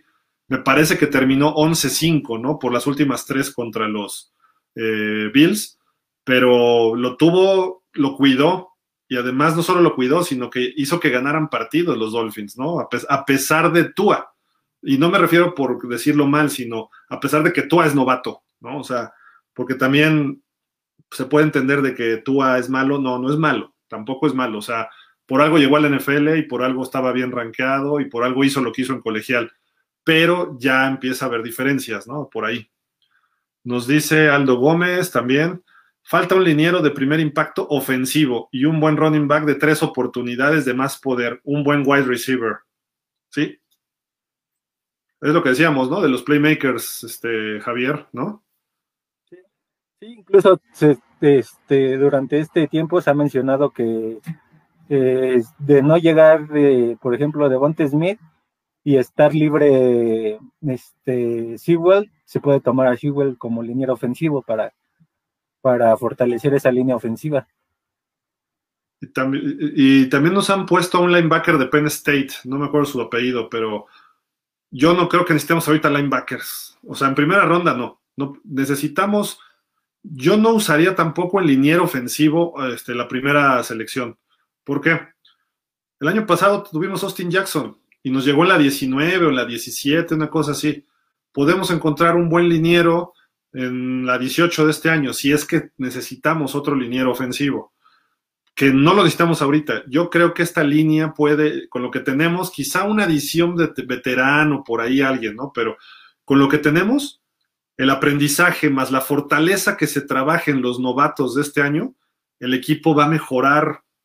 Eh, olvidemos de Tua. Tua necesitamos que mejore al doble, pero Austin Jackson, eh, Solomon Kindley y Robert Hunt, no necesitan mejorar al 100%, necesitan mejorar un poquito más nada más y poco a poquito. Solo McKinley terminó la temporada fenomenal, con algunas lesiones. Austin Jackson también un poco irregular, pero tienen que agarrar fuerza y cuando tengan la potencia, agárrense, porque este equipo están grandes, están fuertes y están jóvenes. Eso, es lo que yo, yo veo en el trabajo de línea ofensiva y vamos por buen camino. quizás ahorita la posición más, este, más incierta de esa línea es el centro porque Carras nada más fue contratado un año, entonces quién sabe si lo vayan a, a firmar otra vez. Yo creo que sí, pero hay que ver, esperemos, ¿no? Nos dice acá, ¿qué? Leocadio Guerrero, que busque un talento en el draft, un corredor parecido al de Barry Sanders. No, bueno, pues estás pidiendo. Eso se dan uno cada 30 años, ¿no? O sea, también es difícil, ¿no? Eso. Pero os digo, si, si lo hay, estoy seguro que si hubiera un Barry Sanders, creo que no sería incluso la segunda global. No me importa cómo estén los Jets, no me importa, o sea, se va Trevor Lawrence y después vendría el corredor de ese nivel, aunque los corredores en primera ronda casi no se dan ya. El año pasado solo fue Clyde Edwards Seller y fue el último porque Kansas fue el campeón, ¿no? Entonces, pero si tú ves un talento así que es como Barry Sanders o como, vamos a ponerle como Ezekiel Elliott, que fue, ha sido creo que el más reciente de una ronda alta, pues lo tomas, ¿no? O sea, no lo puedes dejar pasar porque ese corredor es bueno por tierra, es bueno por aire, va a ser tu jugador base de ofensiva los próximos cuatro años y la idea es que sea los próximos diez, ¿no? Entonces, si estuviera, qué bueno, pero este año no se ve, un Barry Sanders no se ve. Najee Harris es bueno y Travis Etienne son buenos, pero en apariencia no van a ser Barry Sanders. Najee Harris se parece un poco más a Derrick Henry. Travis Etienne es un poco más este, ligero, rápido, ¿no? Es más versátil, quizá como Todd Gurley. Entonces, mm, no sé, o sea, yo no veo a alguien que pueda, y si me dices de algunos de esos dos que en cinco años vamos a estar diciendo es el mejor corredor de la liga, tengo muchas dudas, ¿no? Pero pues sí, si, estuviera hay que tomarlo y hay que buscarlo y nunca hay que dejar de buscarlo, ¿no? Pero bueno. Jesús García dice saludos desde Monterrey, arriba los Dolphins. Gracias, igual saludos hasta Monterrey. Pablo Reyes Madera, necesitamos un running back y un receptor. Reforzar la línea ofensiva para fortalecer la unidad.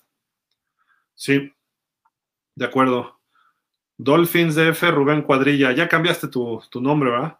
Tua está muy novato, no tiene liderazgo, necesita más experiencia. Tua es mejor de en la banca, sigue aprendiendo, traerte un coreback que te dé dos años para, para ser Tua, para que Tua, supongo, esté aprendiendo. Debe ser un coreback veterano que él sepa algo que viene a enseñarle a Tua. ¿Y quién sería? ¿A quién podríamos traer? Esa es la pregunta, ¿no? ¿A quién te traerías, Javier? Ahí no hay porque los que van a quedar libres otra vez a lo mejor va a ser este Andy Dalton, Joel Flaco, este... ¿Flaco? O sea, posiblemente no te van a dar nada, no te van a enseñar absolutamente nada. Digo, Flaco tuvo sus épocas, pero quizá Matthew Stafford, ¿no? Si es que quedara libre, que creo que se le acaba el contrato, ¿eh? Entonces, Matthew Stafford sería una buena opción. Matt Ryan quiere salir de Atlanta. Pero obviamente estos corebacks Van a ser titulares. tienen una última opción de llegar a un equipo donde. ¿Quién? Donde lo metan tanto Stafford como Ryan. Todavía si llegaran, por ejemplo, a Indianapolis o a, o a algún otro equipo que necesite coreback, todavía podrían darle el jugo que le dio esta temporada a Philip Rivers a los Colts para meterse a playoffs. Exacto. O sea, es de una temporada. Si los Colts no agarran coreback, pues a lo mejor recontratan a Philip Rivers. Aunque tienen allá un Jacob Eason que está en su primer año. Entonces, eh, o sea, también tienes que valorar en qué momento tu equipo. Eh, ¿qué, ¿Qué más te va a dar Philip Rivers en la temporada 2021? No va a pasar de playoff, ¿no? Esa es la realidad. Y eso teniendo una temporada buenísima.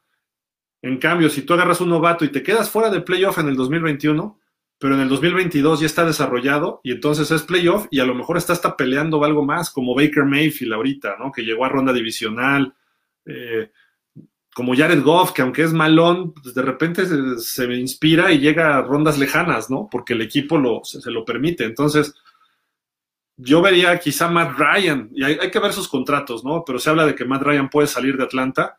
Eh, Matt Ryan podría ser una buena opción dos, tres años, lo firmas por tres años y lo tienes dos y al segundo año le dices, bueno, pues ya llega el otro equipo, te corto y ya es el equipo de Tua, ¿no? O hasta que Tua lo pueda superar en el training camp, ¿no? Eh, por ahí puede ser, pero también Miami necesita línea para proteger a alguien como Matt Ryan o alguien como Matthew Stafford, porque ellos no se mueven. Tua, aunque no se mueve tampoco mucho, pues tiene un poco más de movilidad, ¿no? Entonces hay muchas cuestiones ahí para, para ser este, enfáticos, ¿no? Y, y, decir, ¿qué voy a hacer? Pues es el segundo año apenas de Greer y de Flores. Entonces, llevan reconstruido el equipo a medias, todavía falta todo este draft, toda esta agencia libre, y entonces sí, a partir del 2021 en adelante les podemos empezar a exigir de otra forma a los Dolphins, ¿no? Eso es una realidad que plantearon ellos desde hace dos años, desde que tomaron el equipo que quedó 5-11, ¿no? Pero bueno. Acá Javier nos dice, Israel Jesús, los Texans tuvieron un récord de 4-12 con Watson y mejores receptores. Peor que los Dolphins. No creo que Watson sea la solución para Miami. Creo que tenemos que aprovechar el draft y desarrollar a Tua. ¿Qué opinan?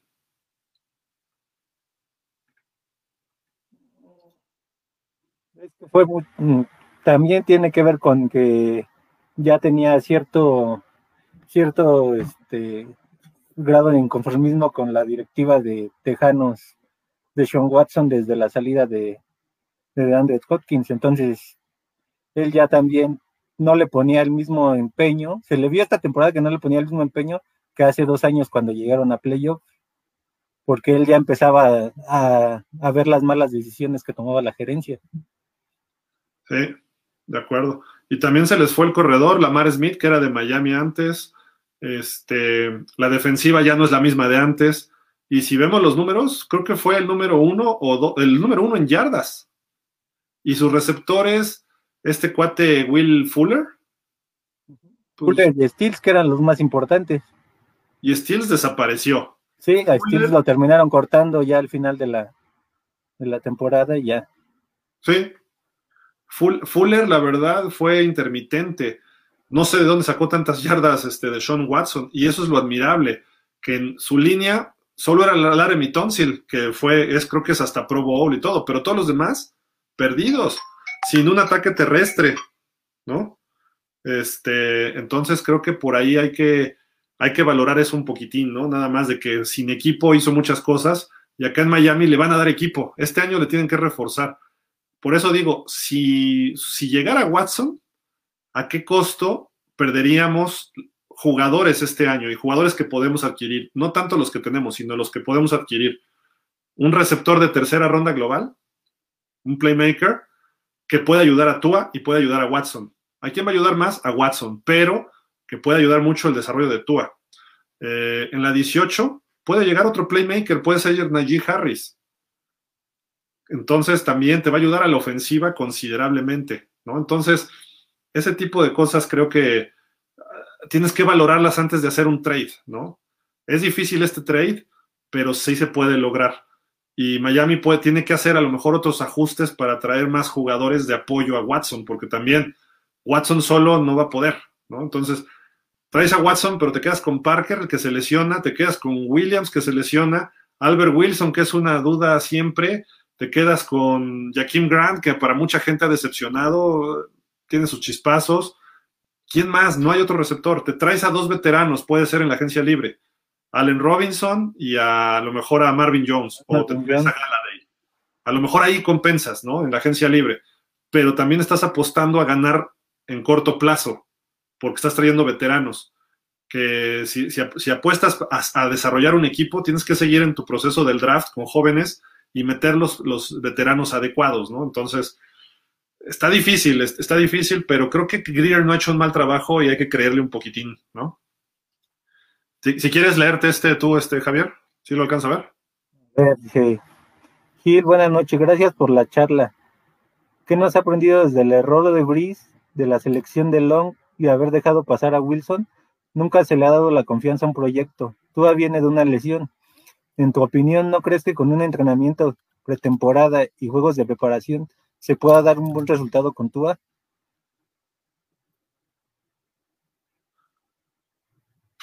Pues este, híjole, uh, Tua va a mejorar y creo que eso estamos de acuerdo todos. O sea, va a mejorar el año que entra, híjole, considerablemente. No sé qué tanto, porque eso ya va a depender de otros factores, ¿no?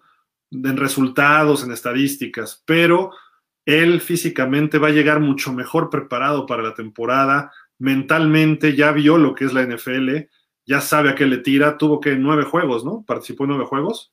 Este, ya, ya, ya no llega a, tientas, ¿no? No hubo pretemporada este año. Y ni siquiera él pudo estar en pretemporada o en 30 lesión. De hecho, se especula, bueno, no se especula, se dijo que lo mete hasta el juego 7 por varias razones.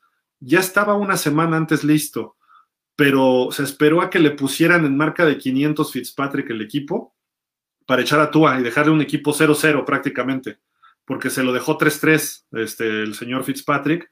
Eh, se estaba todavía, no estaba al 100%, todavía seguía en la lista del reporte de lesionados cada semana, hasta una semana previa, que jugó un ratito contra los Jets al final, una o dos jugadas, una cosa así. Entonces, eh, creo que por ahí va. Primero y diez de ese partido. ¿Cómo? La, única tercera de primero y diez de ese partido. es, cierto.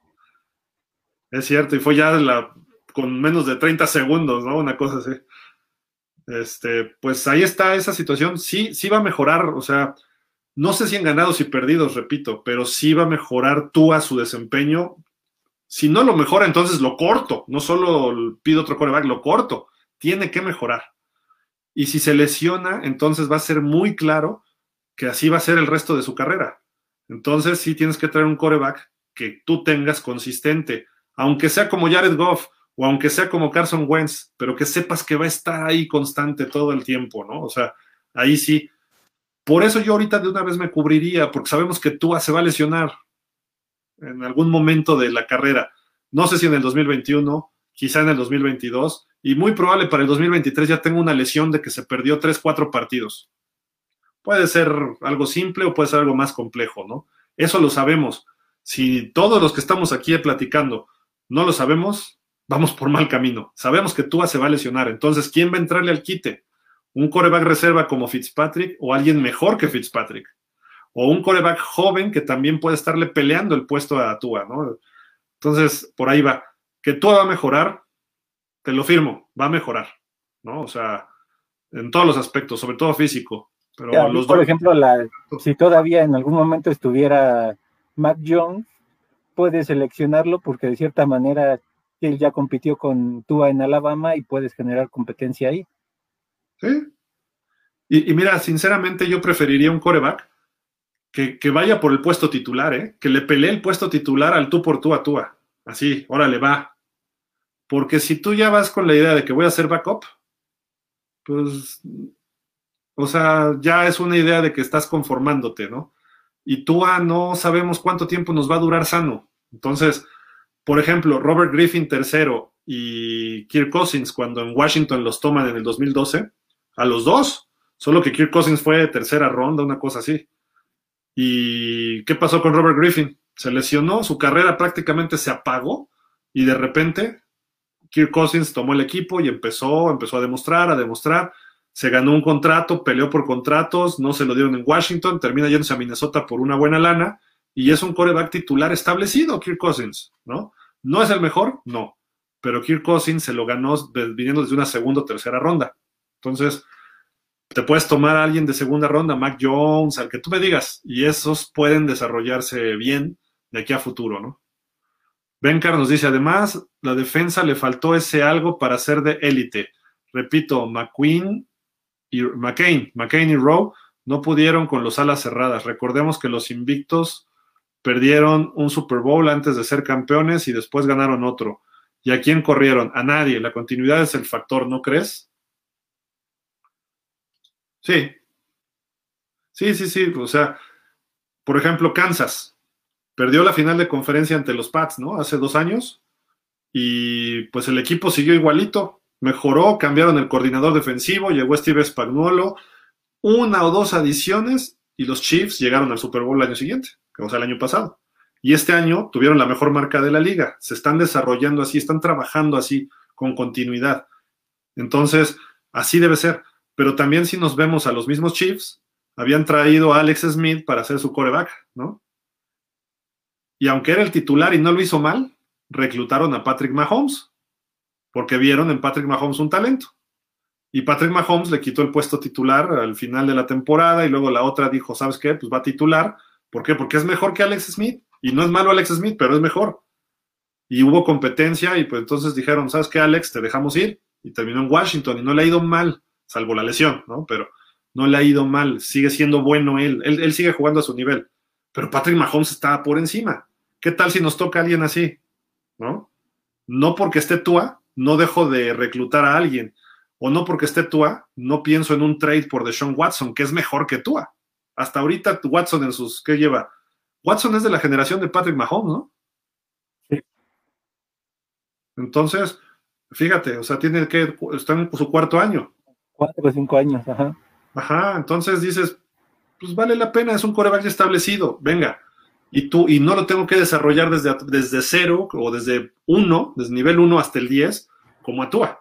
Que Tua está en el paso uno, en el nivel uno. Watson tampoco es el 10, pero Watson está en el 7 o del 8, no sé. Tampoco es muy de mi agrado, pero sí es una mejora eh, enorme, enorme, ¿no? Para, para este, el coreback. Entonces, sí, la continuidad, y creo que están firmados todos los Dolphins importantes hasta el 2024. El equipo está hecho para ganar en los próximos tres o cuatro años.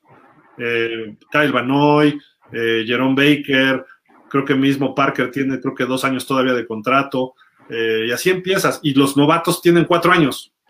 Entonces, y hay muchos novatos, entonces por ahí va, por ahí va. A ver, acá hay otro, Javier, si quieres vas tú. Lo que es claro es que Miami necesita un quarterback mejor que Fitz, sea novato de la agencia libre. Si tú es mejor que ese quarterback, excelente. Si el otro que quarterback es mejor que tú, también excelente. Si tú vas a superar la presión de tener un quarterback competitivo para ser titular compitiendo con él, tú vas el futuro de Miami.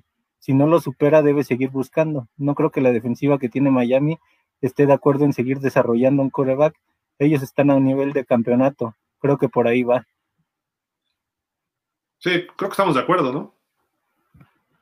O sea, tienes que seguir rascándole al talento y no solo ahorita.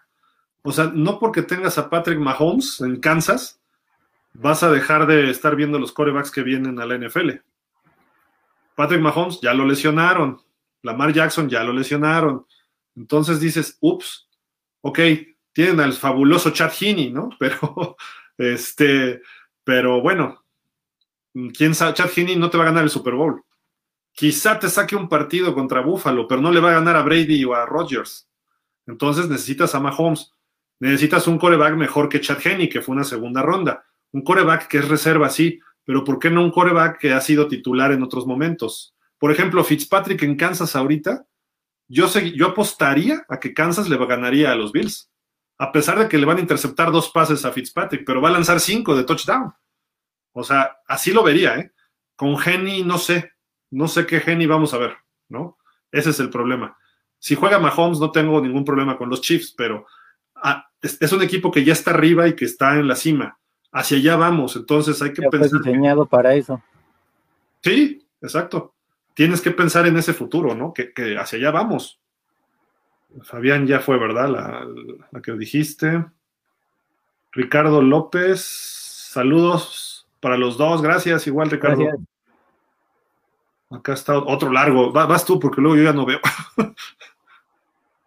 Dice, saludos a todos. No sé si ya se tardaron en decidir quién será el nuevo coordinador ofensivo, pero creo que el tiempo cuenta y hay que trabajar a fondo desde ya en hacer un plan de trabajo para Tua y hasta para la ofensiva completa. Igual ya estoy exagerando, pero insisto en la cuestión tiempo, aunque sean seis meses de off-season, son suficientes para desarrollar el potencial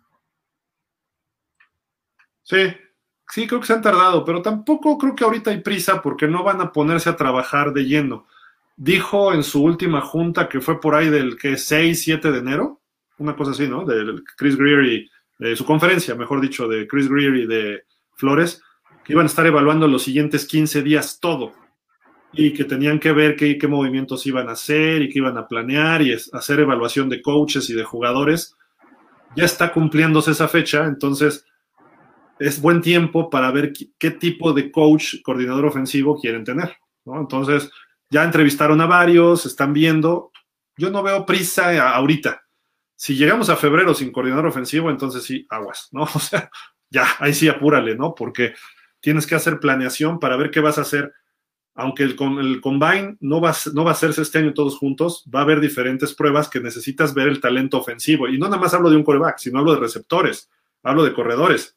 Porque a lo mejor todo el mundo nos vamos por Najee Harris, pero de repente dicen, ¿sabes qué? El corredor de, no sé, Wichita Falls University, este cuate es buenísimo y nos, va, nos ayuda más en nuestro sistema que ya implantó nuestro coordinador ofensivo. O él lo vio jugar y le, le gusta esto, esto, esto y esto. Y todo el mundo se va a pelear por Najee Harris y nosotros lo tomamos en segunda o tercera ronda a este chavo de Wichita Falls, a un John Smith cualquiera. Y entonces ese cuate es el que nos funciona al equipo.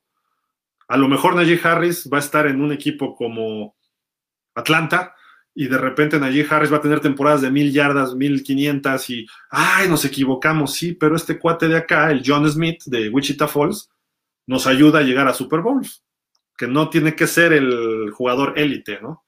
Que nos va a costar mucho dinero además, ¿no? O sea, por ahí puede ser, hay que, hay que evaluar. Y sí, creo que todavía hay tiempo para encontrar un coordinador, ¿no? O sea, y a lo mejor se van a ir por el interno, por lo mismo, ¿no?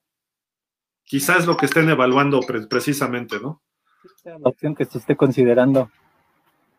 Axel Sanat dice Marvin Jones. Sí, Marvin Jones. Estaría bien. Es buen receptor. A mí sí me, agrada.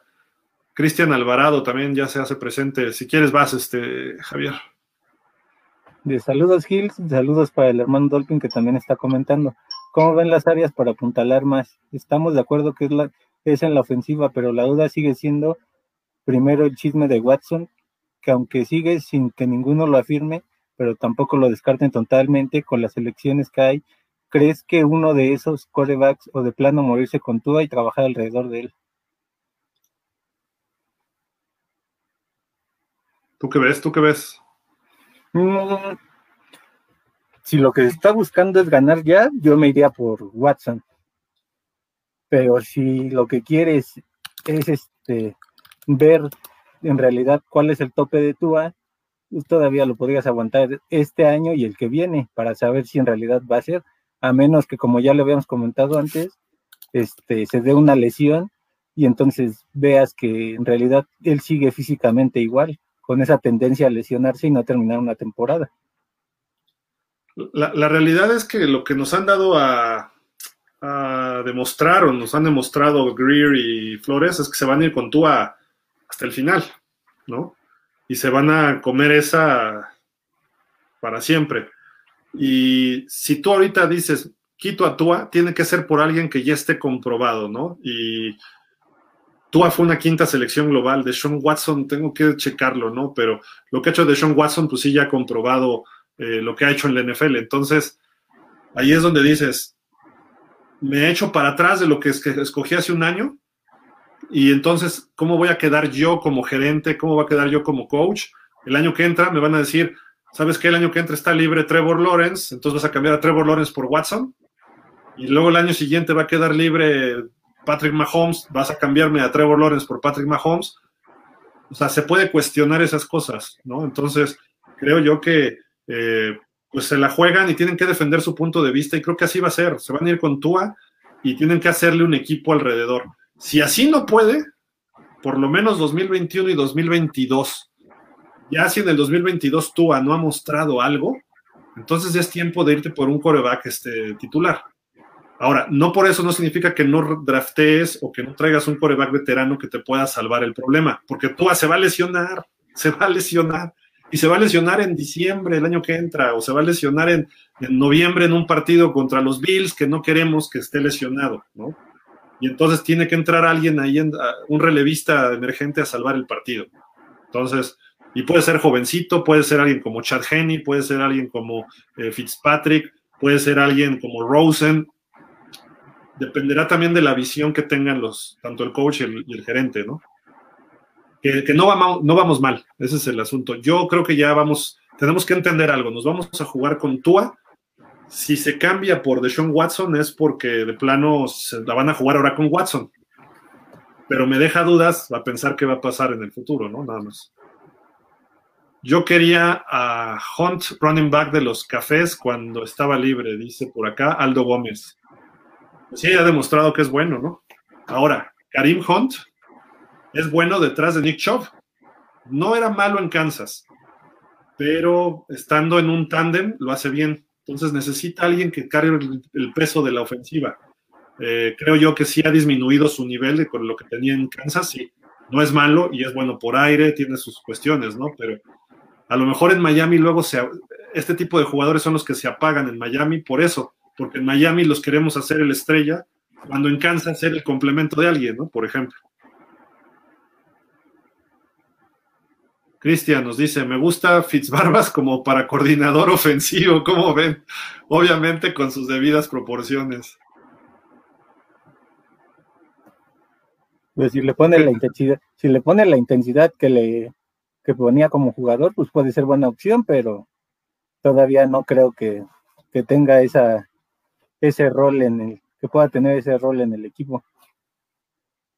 Es inteligente el cuate o sea, podría desarrollarlo, pero ¿qué le está pasando a Kellen Moore con los Cowboys, no? O sea, mm, sí desarrolló a Prescott y todo, pero ¿qué tanto mérito es de él? Es un, es un coordinador joven, ah, no lo sé, y que acaba de terminar de ser coreback y fue ascendiendo, llega a ser coordinador. Puede ser, no, no estoy diciendo que no, pero hay, hay como que procesos, ¿no? Y no veo a Fitzpatrick en ese proceso. Y es muy alocado como para ser coordinador.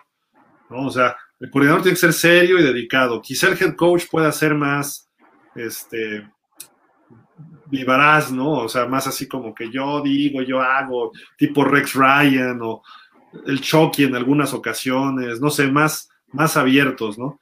Pero un coordinador tiene que ponerse a trabajar y más con un coreback novato. Y entonces, este, ¿sí podría desarrollar a Tua? Pues creo que sí. No sé qué tanto, pero sí podría. Pero como es, una es un nuevo empleo para alguien, no sabemos, también sería novato, ¿no? O sea, así como tú es novato coreback, Fitzpatrick sería coordinador novato, ¿no? Armando J. Murphy, me gustaría que contrataran a Derek Carr de los Raiders, tal vez quede libre o sea factible negociarlo. ¿Qué opinan? Pues desde el año pasado se decía que podía dejar Raiders, pero mejoró mucho sus estadísticas esta temporada y yo creo que por lo menos un año más lo van a aguantar.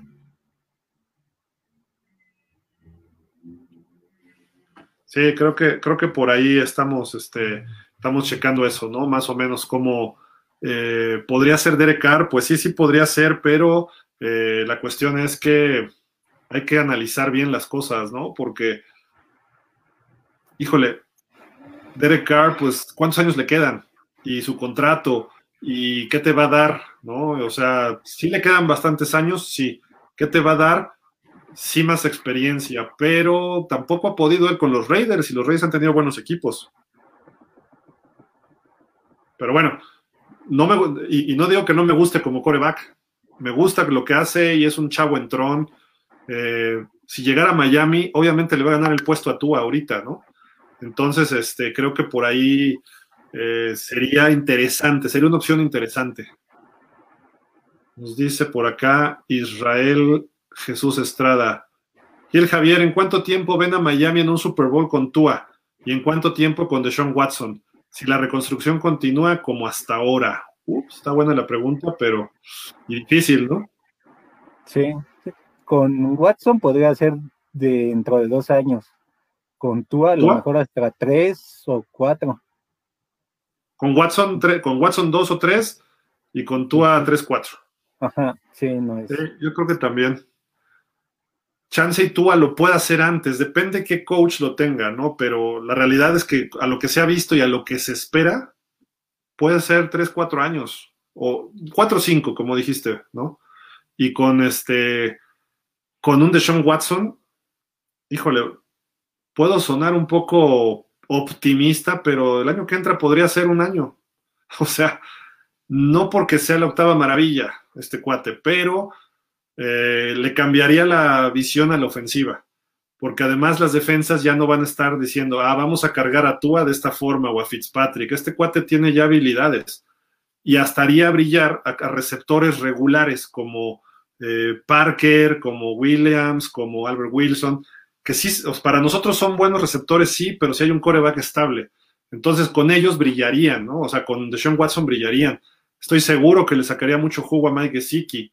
Entonces, por ahí va. Eh, y Tua no lo va a sacar este año tampoco. Tua va a ser si empieza a funcionar en el 22, no en el 21, ¿no? Entonces, con suerte en un año, y en un año me refiero con, al Super Bowl, no el Super Bowl de este año para Deshaun Watson, porque todavía tendrías que darle más armas, sino hasta el siguiente Super Bowl, o sea, que pase una temporada completa, ¿no? Quizá en el segundo o tercero. Esta temporada va a tener el nivel de que tuvo Herbert esta temporada. A lo mejor va a ser ese nivel de Tua. No, estaría genial, eso estaría genial. ¿No? Si, si Tua puede tener un 2021 como Herbert 2020, o sea, te la compro, sin problema. ¿No? Y no me importa que le intercepten 15, pero te tira 30 de touchdown. Y eso significa que repartió y que a lo mejor el ataque terrestre funcionó. O sea, eso sí, venga. O sea, sin bronca, y sea Tua o sea el que sea. ¿no? O sea, ahí sí. Pero gustosamente lo hago, ¿no? Luego, a ver, échatelo tú también si quieres, este, Leocadi o Guerrero.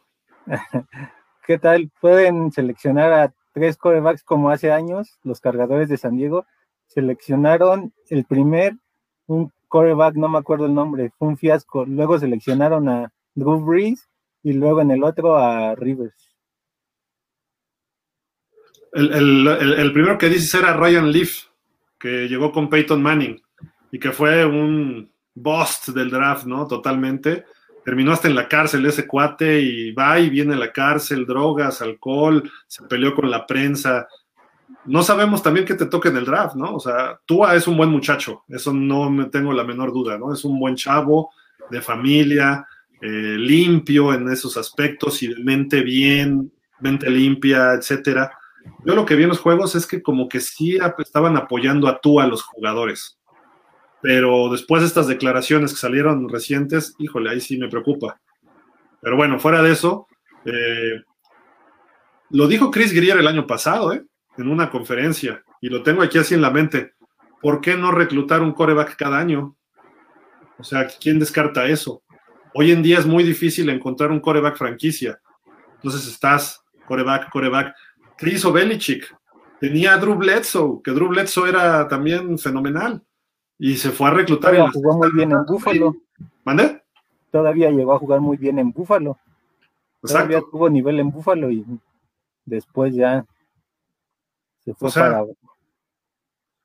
Los, los, Niners hicieron un trade por Steve Young en su momento, cuando estaba Bill Walsh. Eh, los Chargers, lo que dices, ¿no? Tenían a Drew Brees y traen a Philip Rivers. Bueno, habían reclutado a Eli Manning, ¿no? Pero hicieron el trade y dijeron, ¿quieres a Philip Rivers? Sí, órale, échamelo. Y como que no le tenían confianza hasta que él le fue ganando el puesto a Drew Brees y luego la lesión de Brees, se va a Brees, etcétera. Y Philip Rivers se quedó ahí en esos años, Cargadores tenía una ofensiva muy buena, encabezada por Ledenian Tomilson y por este y por Antonio Gates. Sí, exacto, exacto. Y, pero Rivers hizo lo suyo, o sea, porque traía algo y fue primera ronda, obviamente, ¿no? Entonces, yo no descartaría irte por corebacks. Y yo me iría por un coreback veterano y por un coreback novato en el draft. Segunda o tercera ronda este año. Eh, y un coreback veterano que le entre al quite. Y que se abra el, el, training camp a ver quién gana. Y obviamente entrenar a Tua, porque esa es tu apuesta fuerte. Tua, te voy a traer a dos que te van a competir. Échale ganas. Y Tua va a trabajarlo. Y está acostumbrado a ese nivel. Y si, no puede, pues que se vaya, ¿no? Como dicen ahí en la política, si no pueden, que se vaya, ¿no? O sea, nos dice Jürgen Max, Watson tuvo tantas yardas también porque los Texans iban perdiendo la mayoría de sus juegos. Tenían que lanzar y lanzar para lograr alcanzar al equipo rival. Un ejemplo contra Indianapolis. Watson 373 yardas aéreas, pero solo anotaron 20 puntos. Y se quedaron en la yarda 1 y un, y un fumble. O sea, pudo haber sacado el partido. O sea, Marino, ¿cuántas veces no tuvo partidos así? ¿No? De que 470 yardas, ¡ay, perdimos!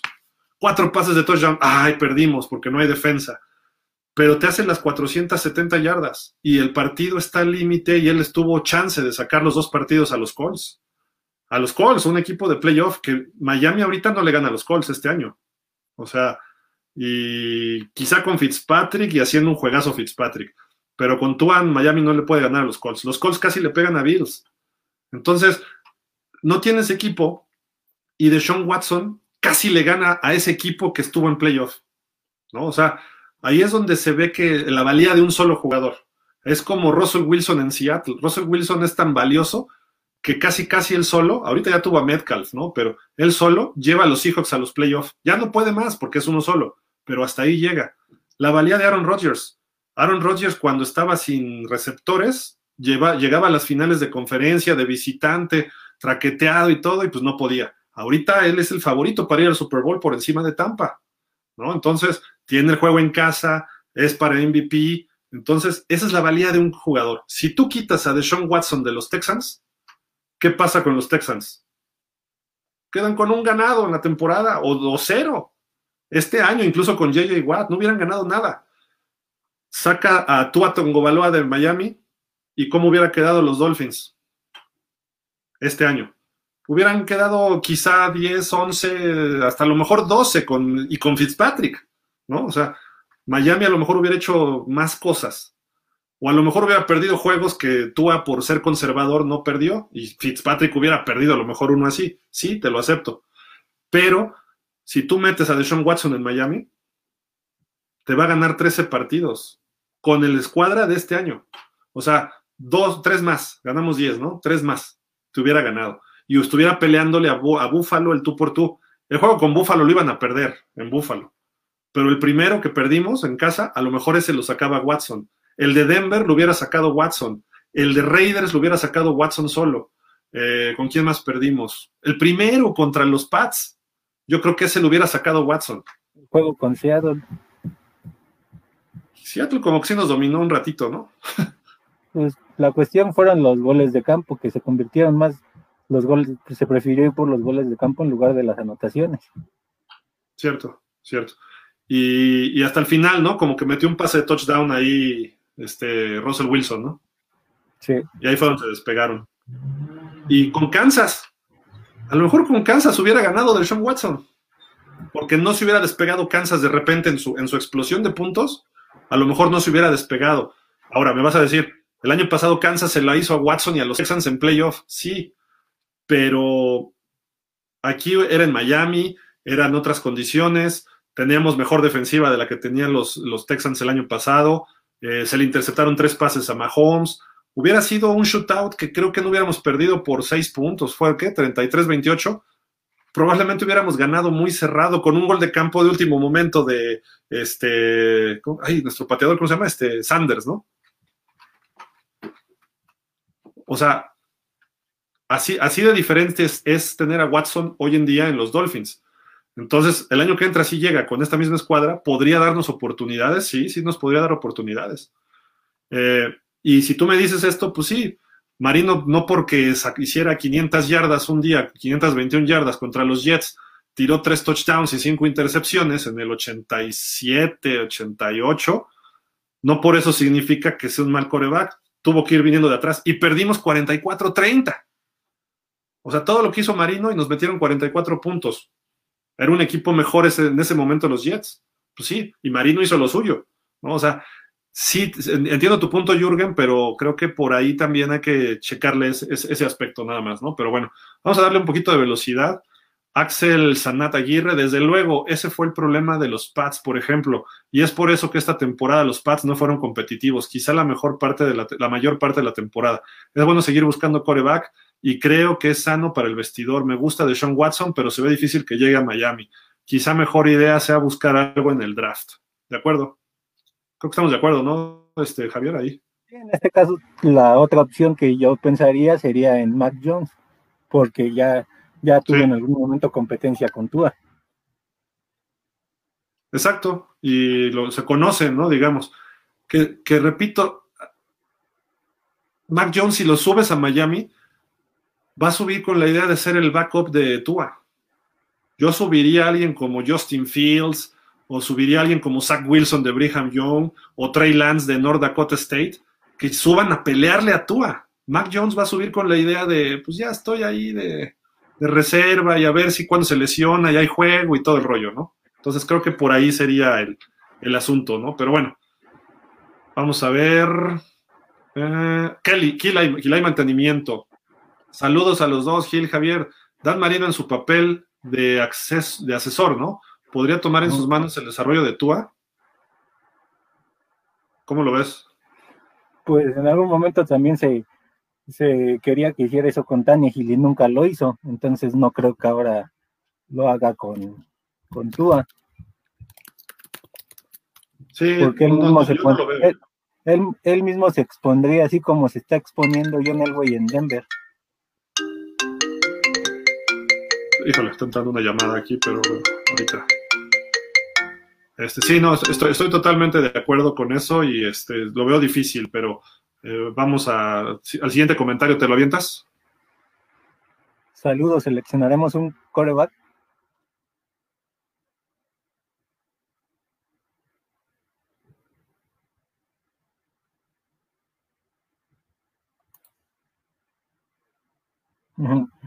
Pero, perdón, es que entró la llamada y tenía que contestar, si no iba a estar ya. Sí, eso posiblemente sí para generarle presión a, a Tua, pero lo mejor en una segunda o tercera ronda. Yo, yo veo, y más tercera ronda, ¿eh? Ahorita. Y es lo mismo que un liniero ofensivo. Aunque venga Peney Suel, o sea, si tú reclutas lo mismo que el año pasado en primera ronda, a lo mejor eso haces cuando tienes ya un equipo armado y quieres reforzar un área. Pero Miami tiene que cubrir muchos huecos. Entonces, necesitamos un receptor, necesitamos un, este, un edge que, que presione, necesitamos un corredor. Entonces, este año tienes que irte por playmakers. Y en la primera ronda yo no veo otra que sea receptor y corredor. Si escogen otra cosa, pues tendría que ser alguien que va a ser un titular de impacto, que sabes que va a ser el titular tus próximos 10 años como para hacerlo. Defensiva estamos ahorita bien, casi en todo, estamos muy bien en muchas cosas, en otras nos falta un poquito, pero en la ofensiva nos falta mucho, entonces tiene que ser playmakers, playmakers y playmakers. Y en la, en la segunda ronda, que hay otras dos selecciones, a lo mejor ahí sí ya puedes este, irte por un coreback, puedes irte por un tackle, eh, no sé, habría que, que, valorarlo, ¿no? Porque tienes que ser agresivo con el jugador que tú quieres, tienes que ir por él. Si quieres a Najee Harris, haz todo por Najee Harris. Si quieres a Devonta Smith, tómalo en la tercera y no negocies con nadie, me vale gorro, me voy a quedar con mi selección. O si quieres a llamar Chase, o si quieres a Travis Etienne, pero con todo. ¿Por qué? Porque tienes que darle armas a Tua. Y aparte estás casado con eso, sí, protegerlo, pero pues para eso le hiciste una línea ofensiva este año. Entonces puedes tener mejores linieros en segunda ronda, pero esos playmakers, jugadores de impacto, no los tienes en segunda ronda. Son casos raros los que sí. Entonces tienes que irte en primera ronda por corredor y receptor. Así como le hizo en su momento Jerry Jones con Dallas, que tomó a ahorita CD Lamb, en otra ocasión tomó en el mismo draft a Ezekiel Elliott y a Dak Prescott. Tomas a tus dos jugadores estelares y con eso vámonos desde, desde chavitos, ¿no? Yo no veo coreback en primera y quizá ni en segunda. Este año. Ya si Tua no puede con este equipo, en el siguiente año, pues a lo mejor sí ya empiezas a considerarlo, ¿no? Ben Cariker dice, Gil, ¿qué pasa por la cabeza de los gerentes y Flores con la opción de Watson. Tú que conoces la NFL, ¿qué es lo que se evalúa en estas opciones? Más allá de lo que los mortales sabemos. Pues no creas que yo soy inmortal tampoco, espérate. está bien que me parezca Munra el de He-Man, pero este no. Es que, repito, lo que hizo Chris Greer de tomar a Tua se sabía desde un año previo que estaban haciendo el tanking for Tua les gustaba tú a Flores y a Chris Greer, lo hablaron, se sabía, iba deliberado. Les cayó y lo toman, sabiendo que Herbert trae una vida sana, o sea, me refiero sin lesiones de colegial, que tiene mejor brazo, que tuvo un equipo inferior y aún así tuvo chispazos. Entonces, su jugador es Tua, no van a cambiar, no van a cambiar. Si se acuerdan de Pittsburgh en los años noventas, Bill Cower, que a mí se me hace un gran coach, o fue un gran coach, que me hubiera gustado que llegara a Miami, este, se casó con Cordell Stewart. Y Cordell Stewart, pues era bueno, pero le faltaban los juegos importantes. Y no llegó a Super Bowls con Cordell Stewart. Cuando entendió que él no era su jugador, llegó Tommy Maddox, estuvo ahí una temporada más o menos, y reclutaron a Ben Roethlisberger, y vámonos, tuvieron su coreback franquicia cuando se quitó esa necedad de su mente, ¿no?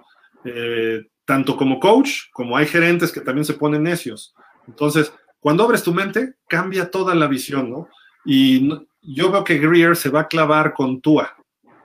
No va a hacer nada por Watson, salvo que sea muy benéfico para Miami, lo cual no va a ocurrir, porque si los Texans dejan ir a Watson, pues va a ser por muchos jugadores, por lo menos cuatro, y traerte a Tua, que sabes que es un coreback de, de primer equipo, que te va además, que tienes que desarrollar. Y te traes otras dos selecciones de primera ronda o una de primera y dos de segunda, algo así que, que vas a surtir de talento a tu alrededor. Lo que tiene Miami se lo puede comprar Texans y Miami le puede comprar a Watson a los Texans. Entonces, salvo que sea algo muy benéfico para Miami y no va a ser, no va a ser. Entonces, la verdad por ahí dijeron, lo veo muy difícil, sí, lo veo muy difícil. Que nos convendría, sí nos convendría, incluso sacrificando un poquito en el draft. ¿Por qué? Porque tú, repito, nos, perdón, este Watson nos iba a dar cuatro juegos ganados más que los que tuvimos este año. bueno, no cuatro, vamos a ponerle tres, porque de, de 10 nos podemos ir a 13. Entonces creo que por ahí. Y también tendrías que traerle un coreback reserva. Y también tendrías que traerle un novato que le haga presión a Watson, aunque no parezca, pero también se lo traes. O sea, no, no cambiar tampoco tu estrategia, porque el equipo se arma cada año. No es de, no es de que ahorita me dedico a la ofensiva el plan que tienen los Dolphins sí fue primero defensa. Este año estoy seguro que van a ir a ofensa, ¿no? ¿Qué pasa por la mente de ellos?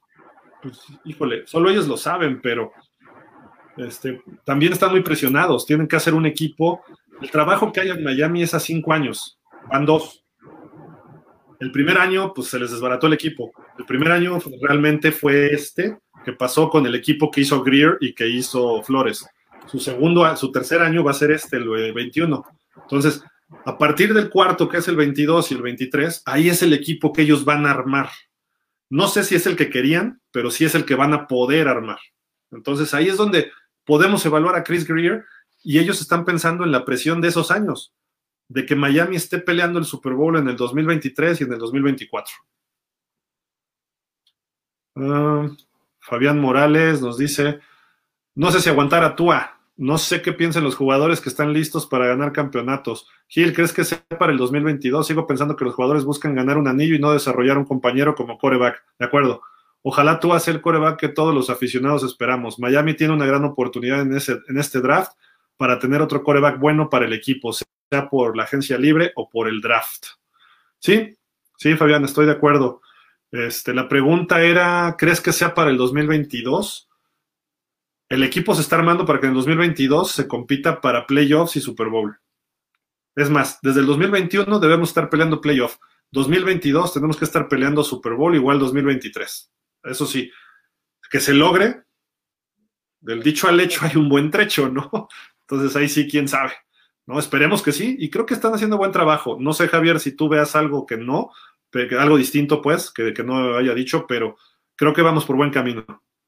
Solo la cuestión de que pueda haber algunos lesionados a la defensiva, pero mientras el nivel se mantenga, este, este equipo nada más necesita de, de consolidar a su coreback y traer tanto un decente corredor y un buen receptor. Hay un problema que puede empezar a ocurrir en la defensiva y que creo que va a ocurrir pronto. Xavier Howard cambió su agente y al parecer va a pedir más lana que Byron Jones y quiere ser el corner mejor pagado de la liga. Ese tipo de problemas sí pueden afectar a la defensa, que es nuestra fortaleza, ¿no? O sea, sí, fuiste líder en intercepciones, sí, fuiste el primero con más, con 10 o más en no sé cuántos años, ¿no? De 10, 12 años, no sé. Este, está padre. Pero en realidad, si nos ponemos a analizar, fue producto de que llegaran todos los demás jugadores. Xavier Howard es un, un defensivo de seis intercepciones por temporada, cinco, seis. Este año, ¿por qué interceptó tanto? Porque estaba Byron Jones del otro lado. Entonces, tienen que repartir los corebacks. Y obviamente Xavier Howard se vio mejor que Byron Jones, sí, pero gracias a la llegada de Byron Jones, ya los corebacks no, atacan nada más del otro lado y le alejan el balón a, a Howard. Entonces, si Xavier Howard quiere pedir en lugar de 15, 18, pues entonces tú como gerente le dices, a ver, espérate, te voy a explicar por qué fuiste el líder interceptor de la liga. Porque ya pusimos más presión con Ogba, con Shaq Lawson, con el mismo Jerome Baker, con Kyle Van Noy, eh, Andrew Van Ginkel. Ellos ya estaban poniendo más presión. te pusimos otro corner que puede sellar a otro receptor. Y tú te ibas normalmente contra el receptor número uno. Y además tenemos otros, otros jugadores veteranos que pueden cubrir pase. Por eso mejoraste en tus intercepciones. Y además no te lesionaste este año. Entonces, espérate, cuando acabe tu contrato y fuiste líder interceptor tres temporadas seguidas o dos, ahí sí ya hablamos de un buen contrato. Espérate. Y vamos a ganar el Super Bowl antes de que te aloques, ¿no? Eso es lo que hay que ubicar a estos jugadores. Y puede ser Xavier Howard, puede ser este, Christian Wilkins, puede ser Jerome Baker, o sea, no sabemos por dónde vaya a brincar, ¿no? Cristian Alvarado dice, sí suena atractivo ir por Watson, pero también es sacrificar mucho por el dinero o draft. Pero si, si ir por un coreback de segunda o tercera, pero sí ir por un coreback de segunda o tercera. La tercera selección tiene que ir por wide receiver, ya sea Lamar Chase o Devonta. Y la 18 ir por un corredor esperando que quede Harris. No puedo estar más de acuerdo contigo, Cristian. O sea, no sé si Javier también, pero creo que, creo que eso, eso, es lo ideal. Sí, el problema sería ese, saber si para todavía el, el número 18 de la primera ronda esté Najee Harris. Ese, ese va a ser el gran cuestionamiento. Por historia del draft reciente, probablemente sí esté, pero es un jugador que se vio muy bien en el campeonato nacional, que en los playoffs del college, que trae buen historial, entonces a lo mejor sí va a haber quien se lo lleve, ¿no? Pero hay otros corredores que no son tan de renombre. Travis Etienne, aunque con otro estilo, puedes ver, o te traes hasta otro receptor. O sea, creo que Miami tiene una, un abanico enorme para poder armar un equipazo este, este año, este año. No sé si este año ganemos el Super Bowl, quizá estemos en playoff, pero es la base para lo que dicen, ¿no? Del 2022. Israel Jesús Estrada, ¿se sabe quiénes serán los jugadores de agencia libre que dejarán a los Dolphins este 2021? Sí, déjame ver si tengo por aquí la lista de todos los agentes libres. Ya la había bajado, pero este hay, hay varios que sí están ahí medio involucradones. O la tenía por acá. No sé si quieres ir comentando algo, si, que sepas sí. de alguno, Javier, pero. No, pues ahorita los más importantes en sí serían Carra, sería este Matt Hack y por ahí creo que este creo que Nikham por ahí también anda en, en esos este en esos estándares de agencia libre. Sí, sí, sí, sí la tengo la lista, nomás déjame, creo que la tengo acá en el celular. Déjame ver. Porque, híjole, he bajado mil cosas que... Acá está. Se las voy a leer y se las pongo aquí. Está, la bajé de Instagram, ¿no? Ryan Fitzpatrick, es agente libre. Nick Needham, Matt Brida, Ted Carras, Camu Gruyer Hill, Matt Hack, el pateador de despeje, Vince Beagle, el Landon Roberts, también firmó por un año, eh, Cabon Frazier, de Andre Washington, Mac Hollins, Isaiah Ford, Jake Rudock, Julian Davenport, Adam Pankey, Davon Gotcha, Calvin Monson, o Monson, no sé cómo se pronuncia, Jomal Wills. Digo, la verdad, sí hay tres, cuatro nombres, pero si se van todos estos, creo que no nos afecta, ¿eh? A excepción, de, a excepción de Hack, que, Hack, que se vio muy bien esta temporada junto con Jason Sanders al momento de, de patear A el ver. balón. Ponle tú, perdemos a Fitzpatrick, no, no, no, no va a pasar nada, porque el equipo es de tú allá. Y cuando tú se lesione, vamos a tener que traer otro coreback, eso sí. Si perdemos a Nick Needham, pues tampoco creo que haya mucho problema, ¿no? Hay que desarrollar a Noah Igbinogini, eso sí, como ese corner nickel o dime. Matt Brida, pues a mí me gusta cómo juega Brida, pero no le han dado tampoco juego. Yo creo que Brida sí nos afectaría si es que no tenemos un corredor como Najee Harris o algún otro. No sé qué veas tú, Javier. Sí, sí, sobre todo a mí desde su etapa en San Francisco me gustaba mucho y creo que esta temporada en Miami no lo no lo este no lo utilizaron tanto. Por ahí hubo un juego o dos ya al final de la temporada que empezó a mostrarse. Entonces creo que Brida podría ser bueno traerlo de regreso, pero no sé. Eh, Ted Carras fue importante eh, para el desarrollo de los chavos.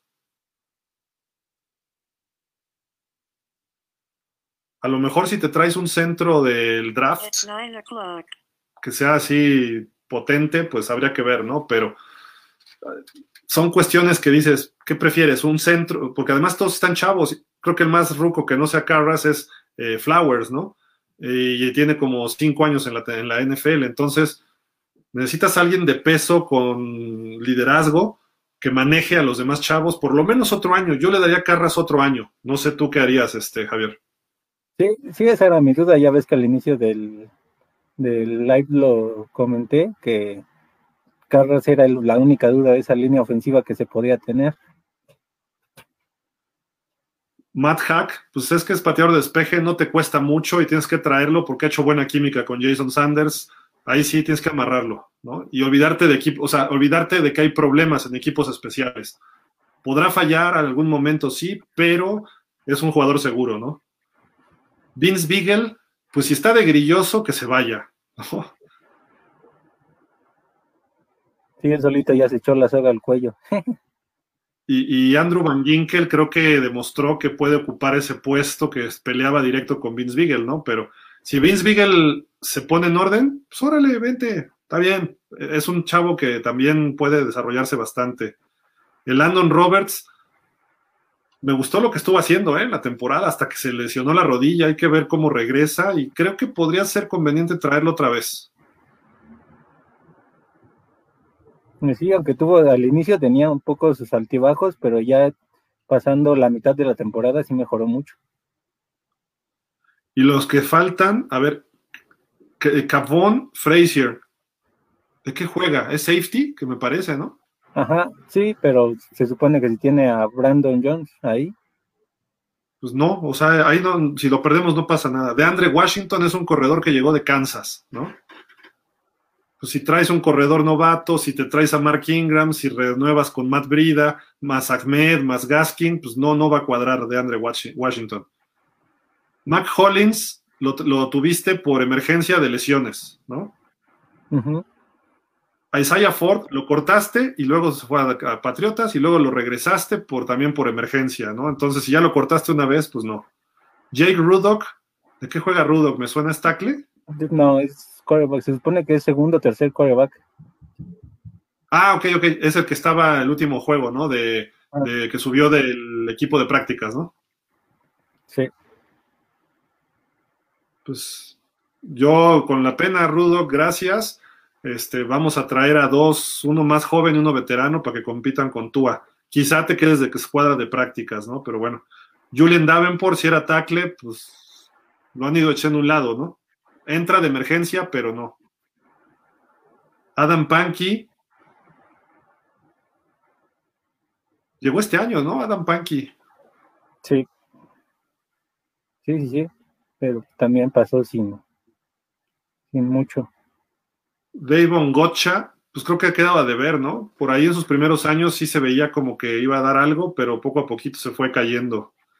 Entonces, a lo mejor si lo firmas barato, pues a lo mejor, pero yo insisto, te vas por otro jugador que esté otro taclezote que ayude a Christian Wilkins y por ahí surgió este el 92 Sealer, ah, que hizo bastante buena chamba, ¿eh? Sí, fue una revelación, ese sí fue una revelación. Calvin Monson y Jomal Wills, pues ni siquiera sabe, o sea, personalmente sí sé que estaba en el roster y los escuchaba y todo, pero muchos de aquí, pues que se vayan. Mejor trae, o sea, a lo mejor los les renuevas para que peleen por un puesto por el equipo en pretemporada, pero obviamente van a llegar jugadores nuevos que pueden, sin bronca, desplazarlos a estos, ¿no? Entonces, por ahí va Israel Jesús. Yo me preocuparía por eh, Brida, Carras, Hack quizá Beagle, Roberts, y ya. ¿no? Esos son los que me preocuparía yo realmente. Vámonos al que sigue, Cristian Alvarado. Con lo de la selección de Tua, recordemos que él iba a caer como primera global hasta que se lesionó y tuvieron la suerte de que lo pudieron tomar hasta la quinta. ¿De acuerdo? Por la lesión se le vino abajo su temporada senior, ¿no? Allá en, Alabama. Albert Alcántara, Drew Brees termina contrato, ¿estaría bien un año junto a Tua? Pues no creo que quiera regresar después de que en su momento nunca lo firmaron. No creo que él acepte ese papel. Y si regresa, va a regresar con los Santos, porque ahí está establecido y todo, pero no creo que regrese ya a jugar. Se le vio triste el domingo, fue el juego. Yo creo que ya se despidió él de la NFL y aparte ya no es el mismo Brice, ya no es el mismo. Él sí ha estado afectado por lesiones, a diferencia de Brady, ¿no? Brady todavía ahí la lleva pero Brice ya no es el mismo. Lesión de costilla, lesión de hombro la del año pasado, o este año también, el dedo, ya es una tras otra de Brice, ¿no? Entonces, ya no lo vería, ¿eh? la verdad. Y si aceptaría Miami, pues puede que sí, para tratar de llegar a un equipo competitivo. Pero obviamente, pues hay un coreback novato que es titular. Entonces Drew Brees va a decir, pues es que yo llego de titular y yo soy el titular los 16 juegos y playoff y hasta donde lleguemos, ¿no? Y entonces no va a estar dispuesto a entrarle a una competencia. Y lo que necesitamos en Miami es que haya una competencia entre corebacks, ¿no? eso lo veo yo. Aldo Gómez. se me perdió. Acá está. ¿Qué piensan de los juegos que nos toca la próxima temporada? No se ve tan complicada como la actual. Pues quién sabe, sí está muy complicado porque entre esos está Ravens y todavía hay varios equipos. Y Titans, ¿no? Ajá, Titans, o sea, sí hay varios. Pittsburgh. O sea, sí hay varios equipos que sí son, sí son pesaditos. rapidísimo, déjame ver, no recuerdo quiénes eran todos, pero ¿contra qué divisiones vamos? contra la sur de la Nacional y no me acuerdo, ahorita te digo a ver bien. Es, a ver, a ver, me acuerdo que se enfrenta a este, a Panteras y a Atlanta y no me acuerdo cuáles otros equipos, pero sí creo que es las Ahí te va rapidísimo. Los ocho de casa. Obviamente los tres divisionales. Los Colts, los Ravens, los Texans, los Panthers y los Falcons. Quizá Panthers y Falcons, que están en reconstrucción, no sean, sean los más fáciles, ¿no? En papel, hoy. No sé cómo se reconstruyan estos equipos. Pero Falcons no deja de tener jugadores ahí importantes. Estos son en casa. Pero Colts, Ravens están duros. Texans creo que se va a desarmar y veremos ya el año siguiente. Este, bueno, la siguiente temporada, no esta, sino la que sigue. Y de visitantes, los tres divisionales, hay que visitar Tennessee, hay que visitar, visitar Jacksonville, hay que visitar a los Raiders, hay que visitar Nueva Orleans y hay que visitar Tampa. Sí, sí, no va a estar nada fácil. Está, está, está duro, está duro. Y más porque como le ha tocado a Miami los últimos años empezar y cerrar con, equipos fuertes, es más complicado todavía. Y mira, los Pats van a estar mejor que este año. No sé qué vayan a hacer, pero van a estar mejor. Buffalo, pues está casi al borde del Super Bowl, ¿no? Entonces no sabemos que este equipo, sabemos, mejor dicho, que este equipo va a estar peleando. Los Jets van a mejorar. No creo que nos ganen el año que entra, pero van a mejorar. Entonces, no, no va a ser fácil, no va a ser fácil. Israel Jesús dice, dicen que realmente Miami quería ir por Burrow, sin embargo no pudieron llegar a un acuerdo con los Bengals. Sí, se, tocó esa puerta como dos días antes del draft y sí, pues es que Burrow era un producto hecho, como Herbert. A mí me extrañó que se fueran por Tua en lugar de Herbert, porque Herbert es mejor que Burrow, o sea, en talento físico y de coreback mecánica. Pero bueno, así están las cosas, ni modo, ¿no? Este, sí, tienes razón, Israel, sí, sí, sí fue eso, ¿eh? Eso sí ocurrió. Está confirmado por muchas fuentes. Entonces tampoco es que le tuvieran toda la confianza del mundo a Tua. Cristian, retomando lo de Watson, recordemos cómo le fue a los Vikings cuando se dieron muchas selecciones colegiales por Herschel Walker y lo que resultó para ambos equipos. Sí, pero Minnesota llegó a playoffs con Herschel Walker uno o dos años seguidos y después el equipo se desbarató por otras razones. Y Herschel Walker fue pieza importante por lo menos esas dos temporadas para los vikingos. Eh, y Dallas, pues llegaron 12 jugadores, ¿no? Y Jimmy Johnson conocía toda la, la NCAA, entonces de ahí se armó, eso sí. Es mejor siempre tener más picks del draft, sí. Pero Miami tiene tantos que a lo mejor puedes soltar muchas y todavía te quedas con un buen balance. Raúl Gómez Leiva, el tema del, es el momento de echar a andar el motor de esta generación y si aguantan a Tua y, si aguantan a un Tua que no explote, se habrá perdido tiempo dorado. Ese es un buen punto. Sí, es el riesgo también. A, a, tienes que presionarlo a que dé resultados ya, a partir de su segunda temporada. Y resultados me refiero que se vea de otra forma a lo que se vio este año. no precisamente ganar el Super Bowl. En su tercer año tienes que exigirle que sea un equipo competitivo. Y a partir del cuarto, quinto año de sus contratos, que va ligado con el de eh, Brian Flores más o menos, pues ahí sí tienes que pedirle que ya el equipo sea de Super Bowl, como Josh Allen está en su qué, tercero, 18, 19, 20, en su tercer año ya está al borde del Super Bowl, ¿no? O sea, porque fue primera ronda. Ay, pero que son diferentes. No, no, no, no son diferentes. Fue primera ronda del, del draft, o sea, fue quinta selección global, que creo que fue incluso por delante de Josh Allen, ¿no? O sea, comparándolos. Entonces, mm, Lamar Jackson fue a finales de la primera ronda y ya lleva dos, tres temporadas en playoff. ¿No? Entonces, sí hay que exigirle, sí, sí hay que exigirle. Ah, que es novato, no, no, no, pues entonces si eres novato, eso es un pretexto. Ah, que está en su segundo año, no, exígele. El año pasado Josh Allen tuvo un año pésimo. Bueno, no pésimo, fue buen año, pero falló muchas cosas importantes. Este año lo, cambió Brian Dabol, el coordinador ofensivo, y ahí está Josh Allen peleándole a Mahomes, peleándole a Brady, peleándole a, a, este, a Aaron Rodgers, a esos niveles, ¿no? Entonces, hay que exigirle rápido a Tua, porque si no, sí se pierde la generación. Estoy totalmente de acuerdo. Mario Trega, Carras no es un jugador top. No, no lo es. Quizá lo fue en Pats, ¿no? Pero no, acá no. Estoy de acuerdo. Ben Cariker dice, Gil se manejó que para coordinador ofensivo, el entrenador de corredores, ajá, Studesville, Studville, se mencionó que es una mente maestra. ¿Qué tan cierto es eso? Porque el ataque terrestre no fue muy brillante. ¿Cómo ves este prospecto?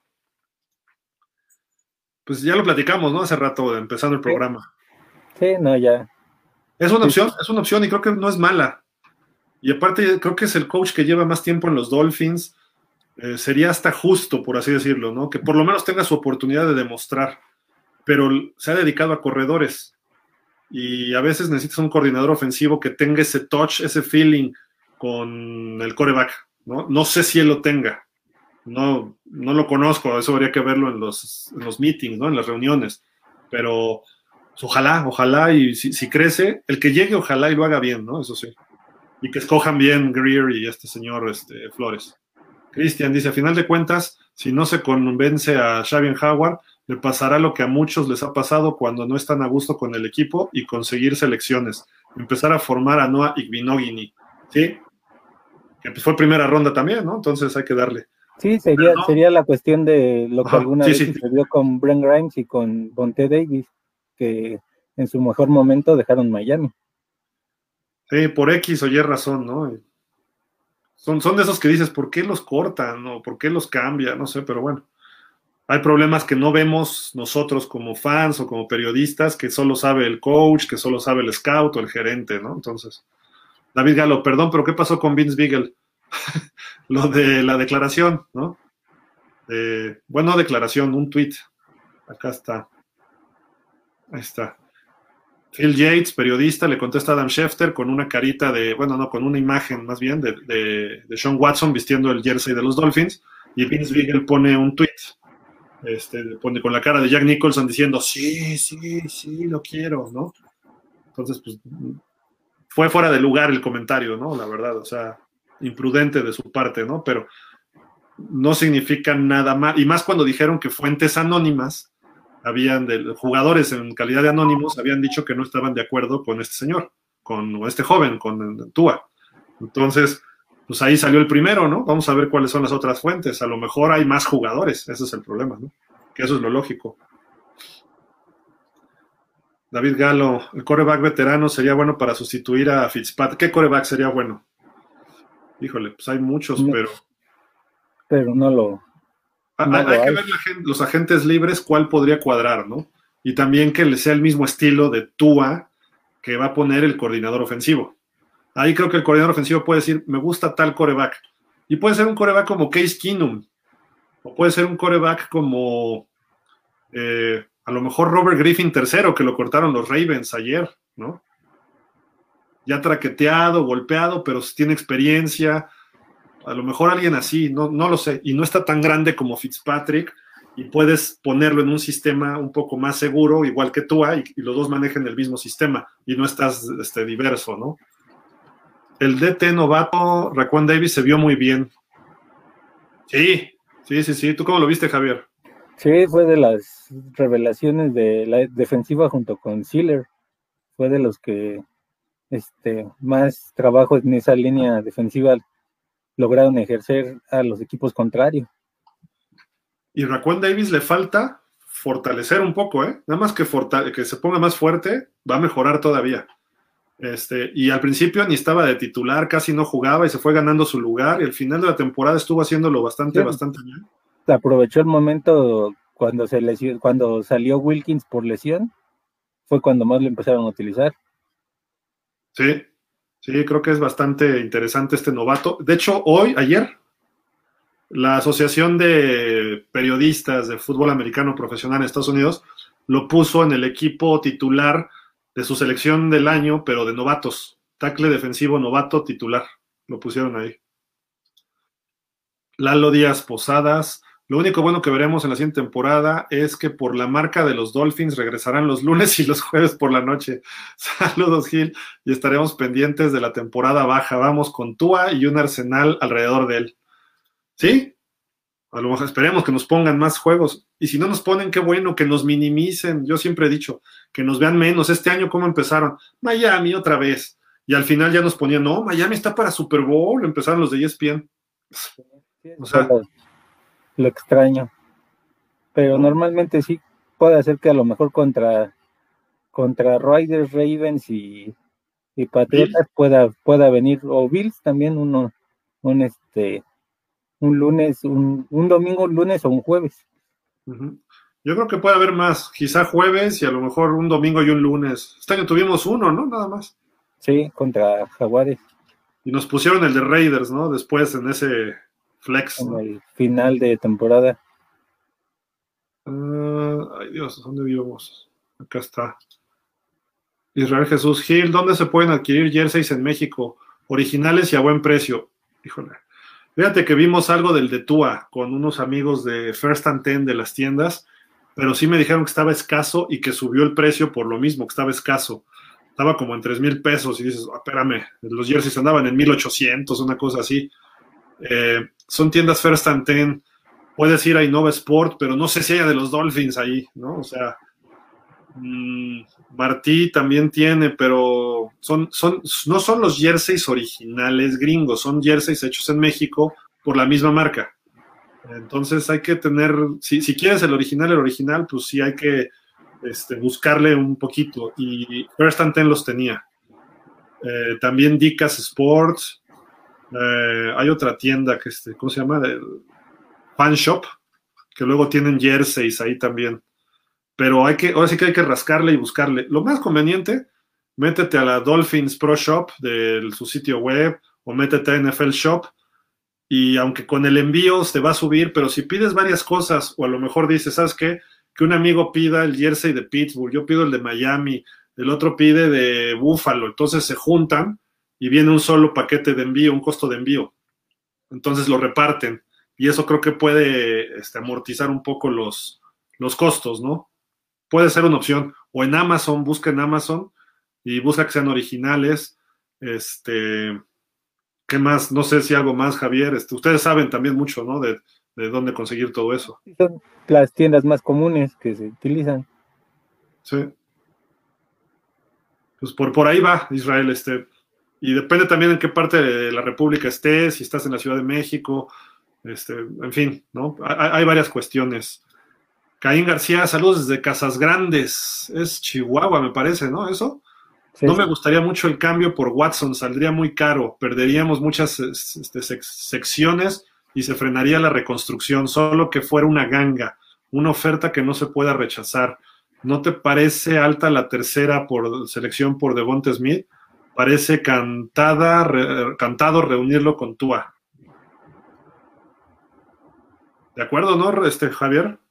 Pues es que se supone que si se selecciona a Davonte Smith es para que él tenga a alguien con quien ya tuvo química y pueda mejorar sus números.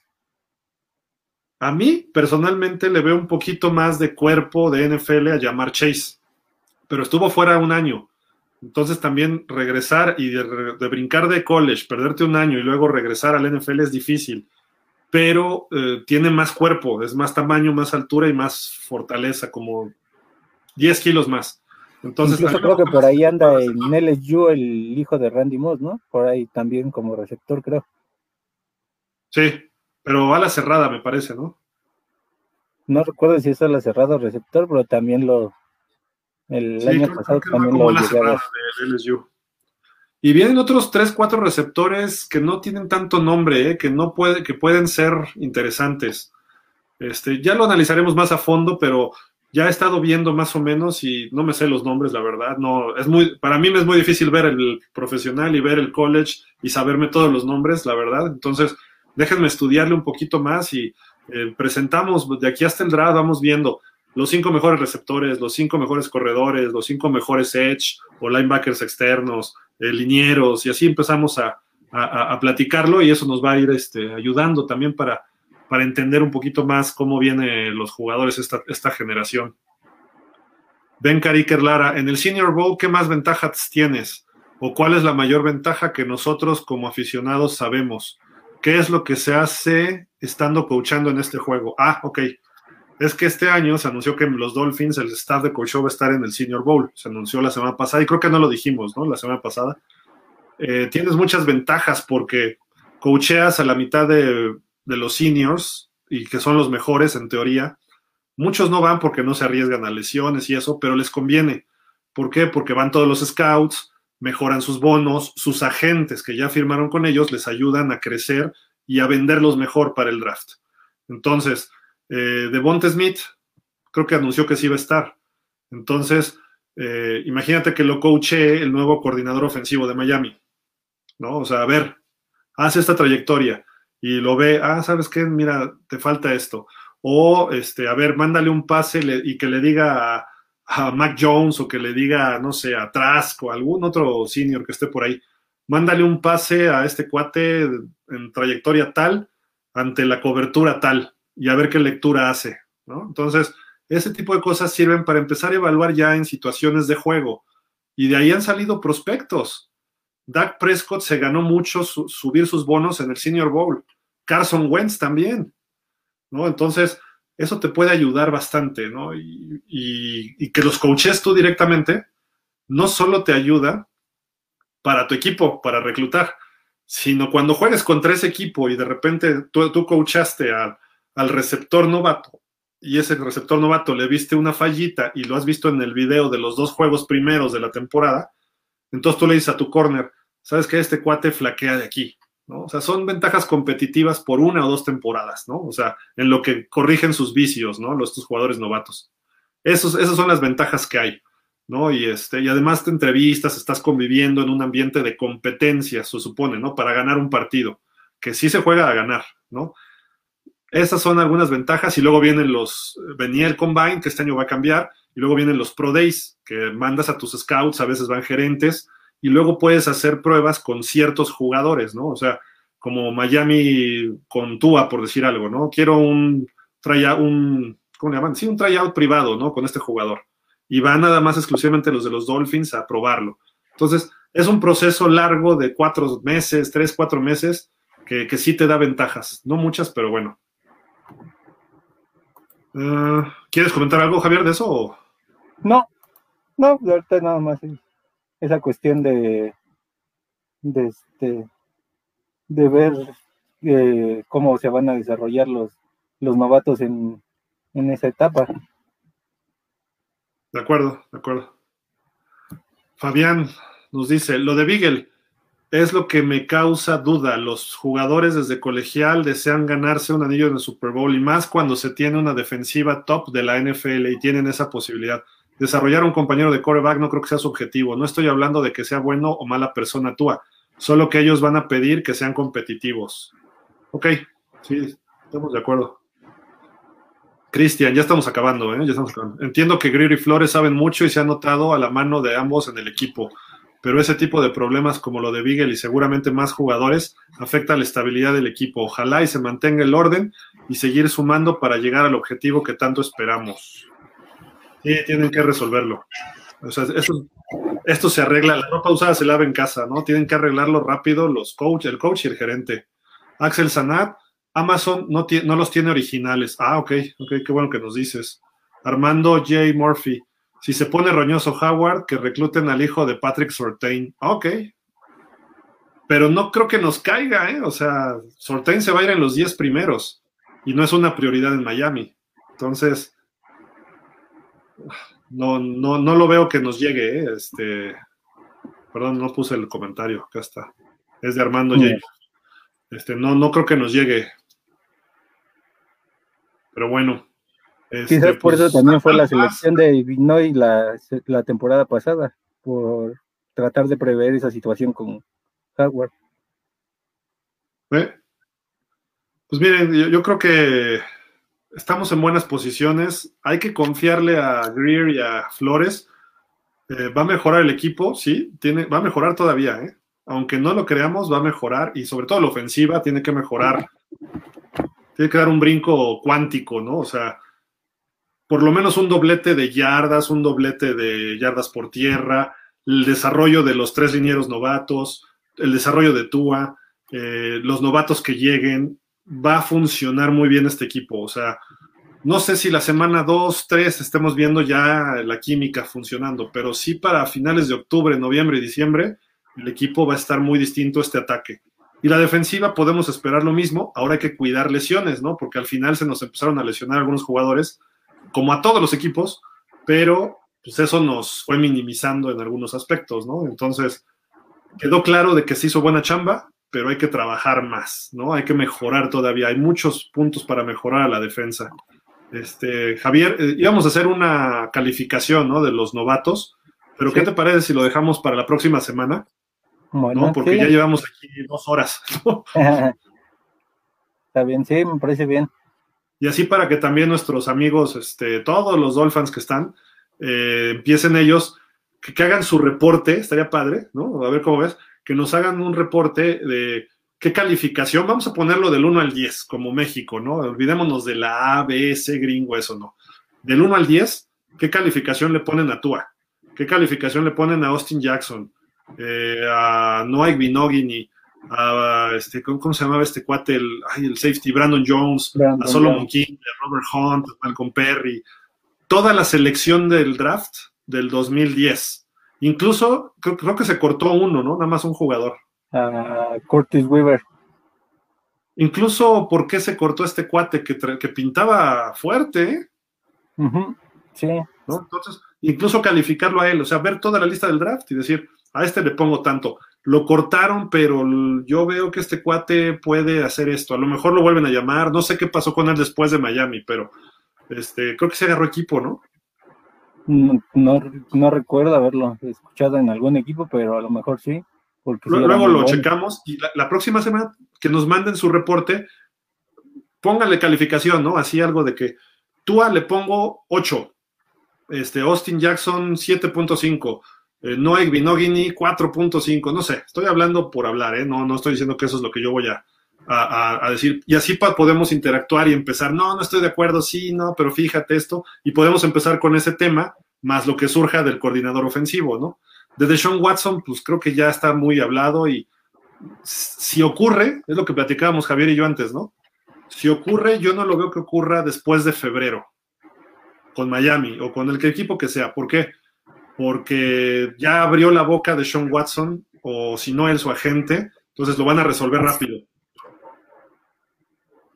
¿O tú crees que se, postergue más, Javier?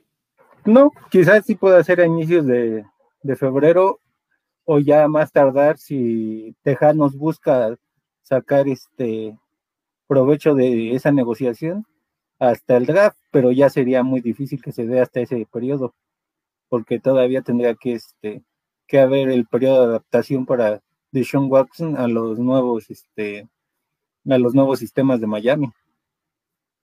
Sí, sí, si se da esto, yo creo que ocurriría febrero, principios de antes de la agencia libre.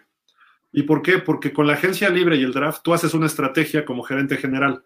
Y tanto los Texans como los Dolphins, si hacen el trade, sabrían qué tengo para el draft, qué tengo para la agencia libre, porque si Miami hace el trade por Deshaun Watson, y eso podemos platicarlo también la semana que entra, pues vas a perder selecciones colegiales. Entonces, tienes que irte por receptores, agentes libres. Entonces, antes de que empiece el periodo de agentes libres, tienes que traerte o a Robinson, o a Galladay, o a Juju Smith Schuster, o a Jones, o no sé, el que sea, ¿no? Que son los que hemos hablado, para darle material más lo que hay en Miami y ya de ahí, y en el draft a ver qué puedes rescatar, ¿no? Quizá un corredor, no sé, entonces ni, tiene que hacerse antes de la agencia libre para que tú definas, que defina Greer y que defina también el de los Texans. Pues Javier, fue un gusto, la verdad, y espero que también se vayan incorporando más de ustedes, ahí que tengan tiempo y así podamos hacer tres, cuatro y a veces hasta más, o repartir, hacer un programa unos un día, otros otros. Los invitamos de verdad y este, escríbanos y díganos los que quieran hacer esto.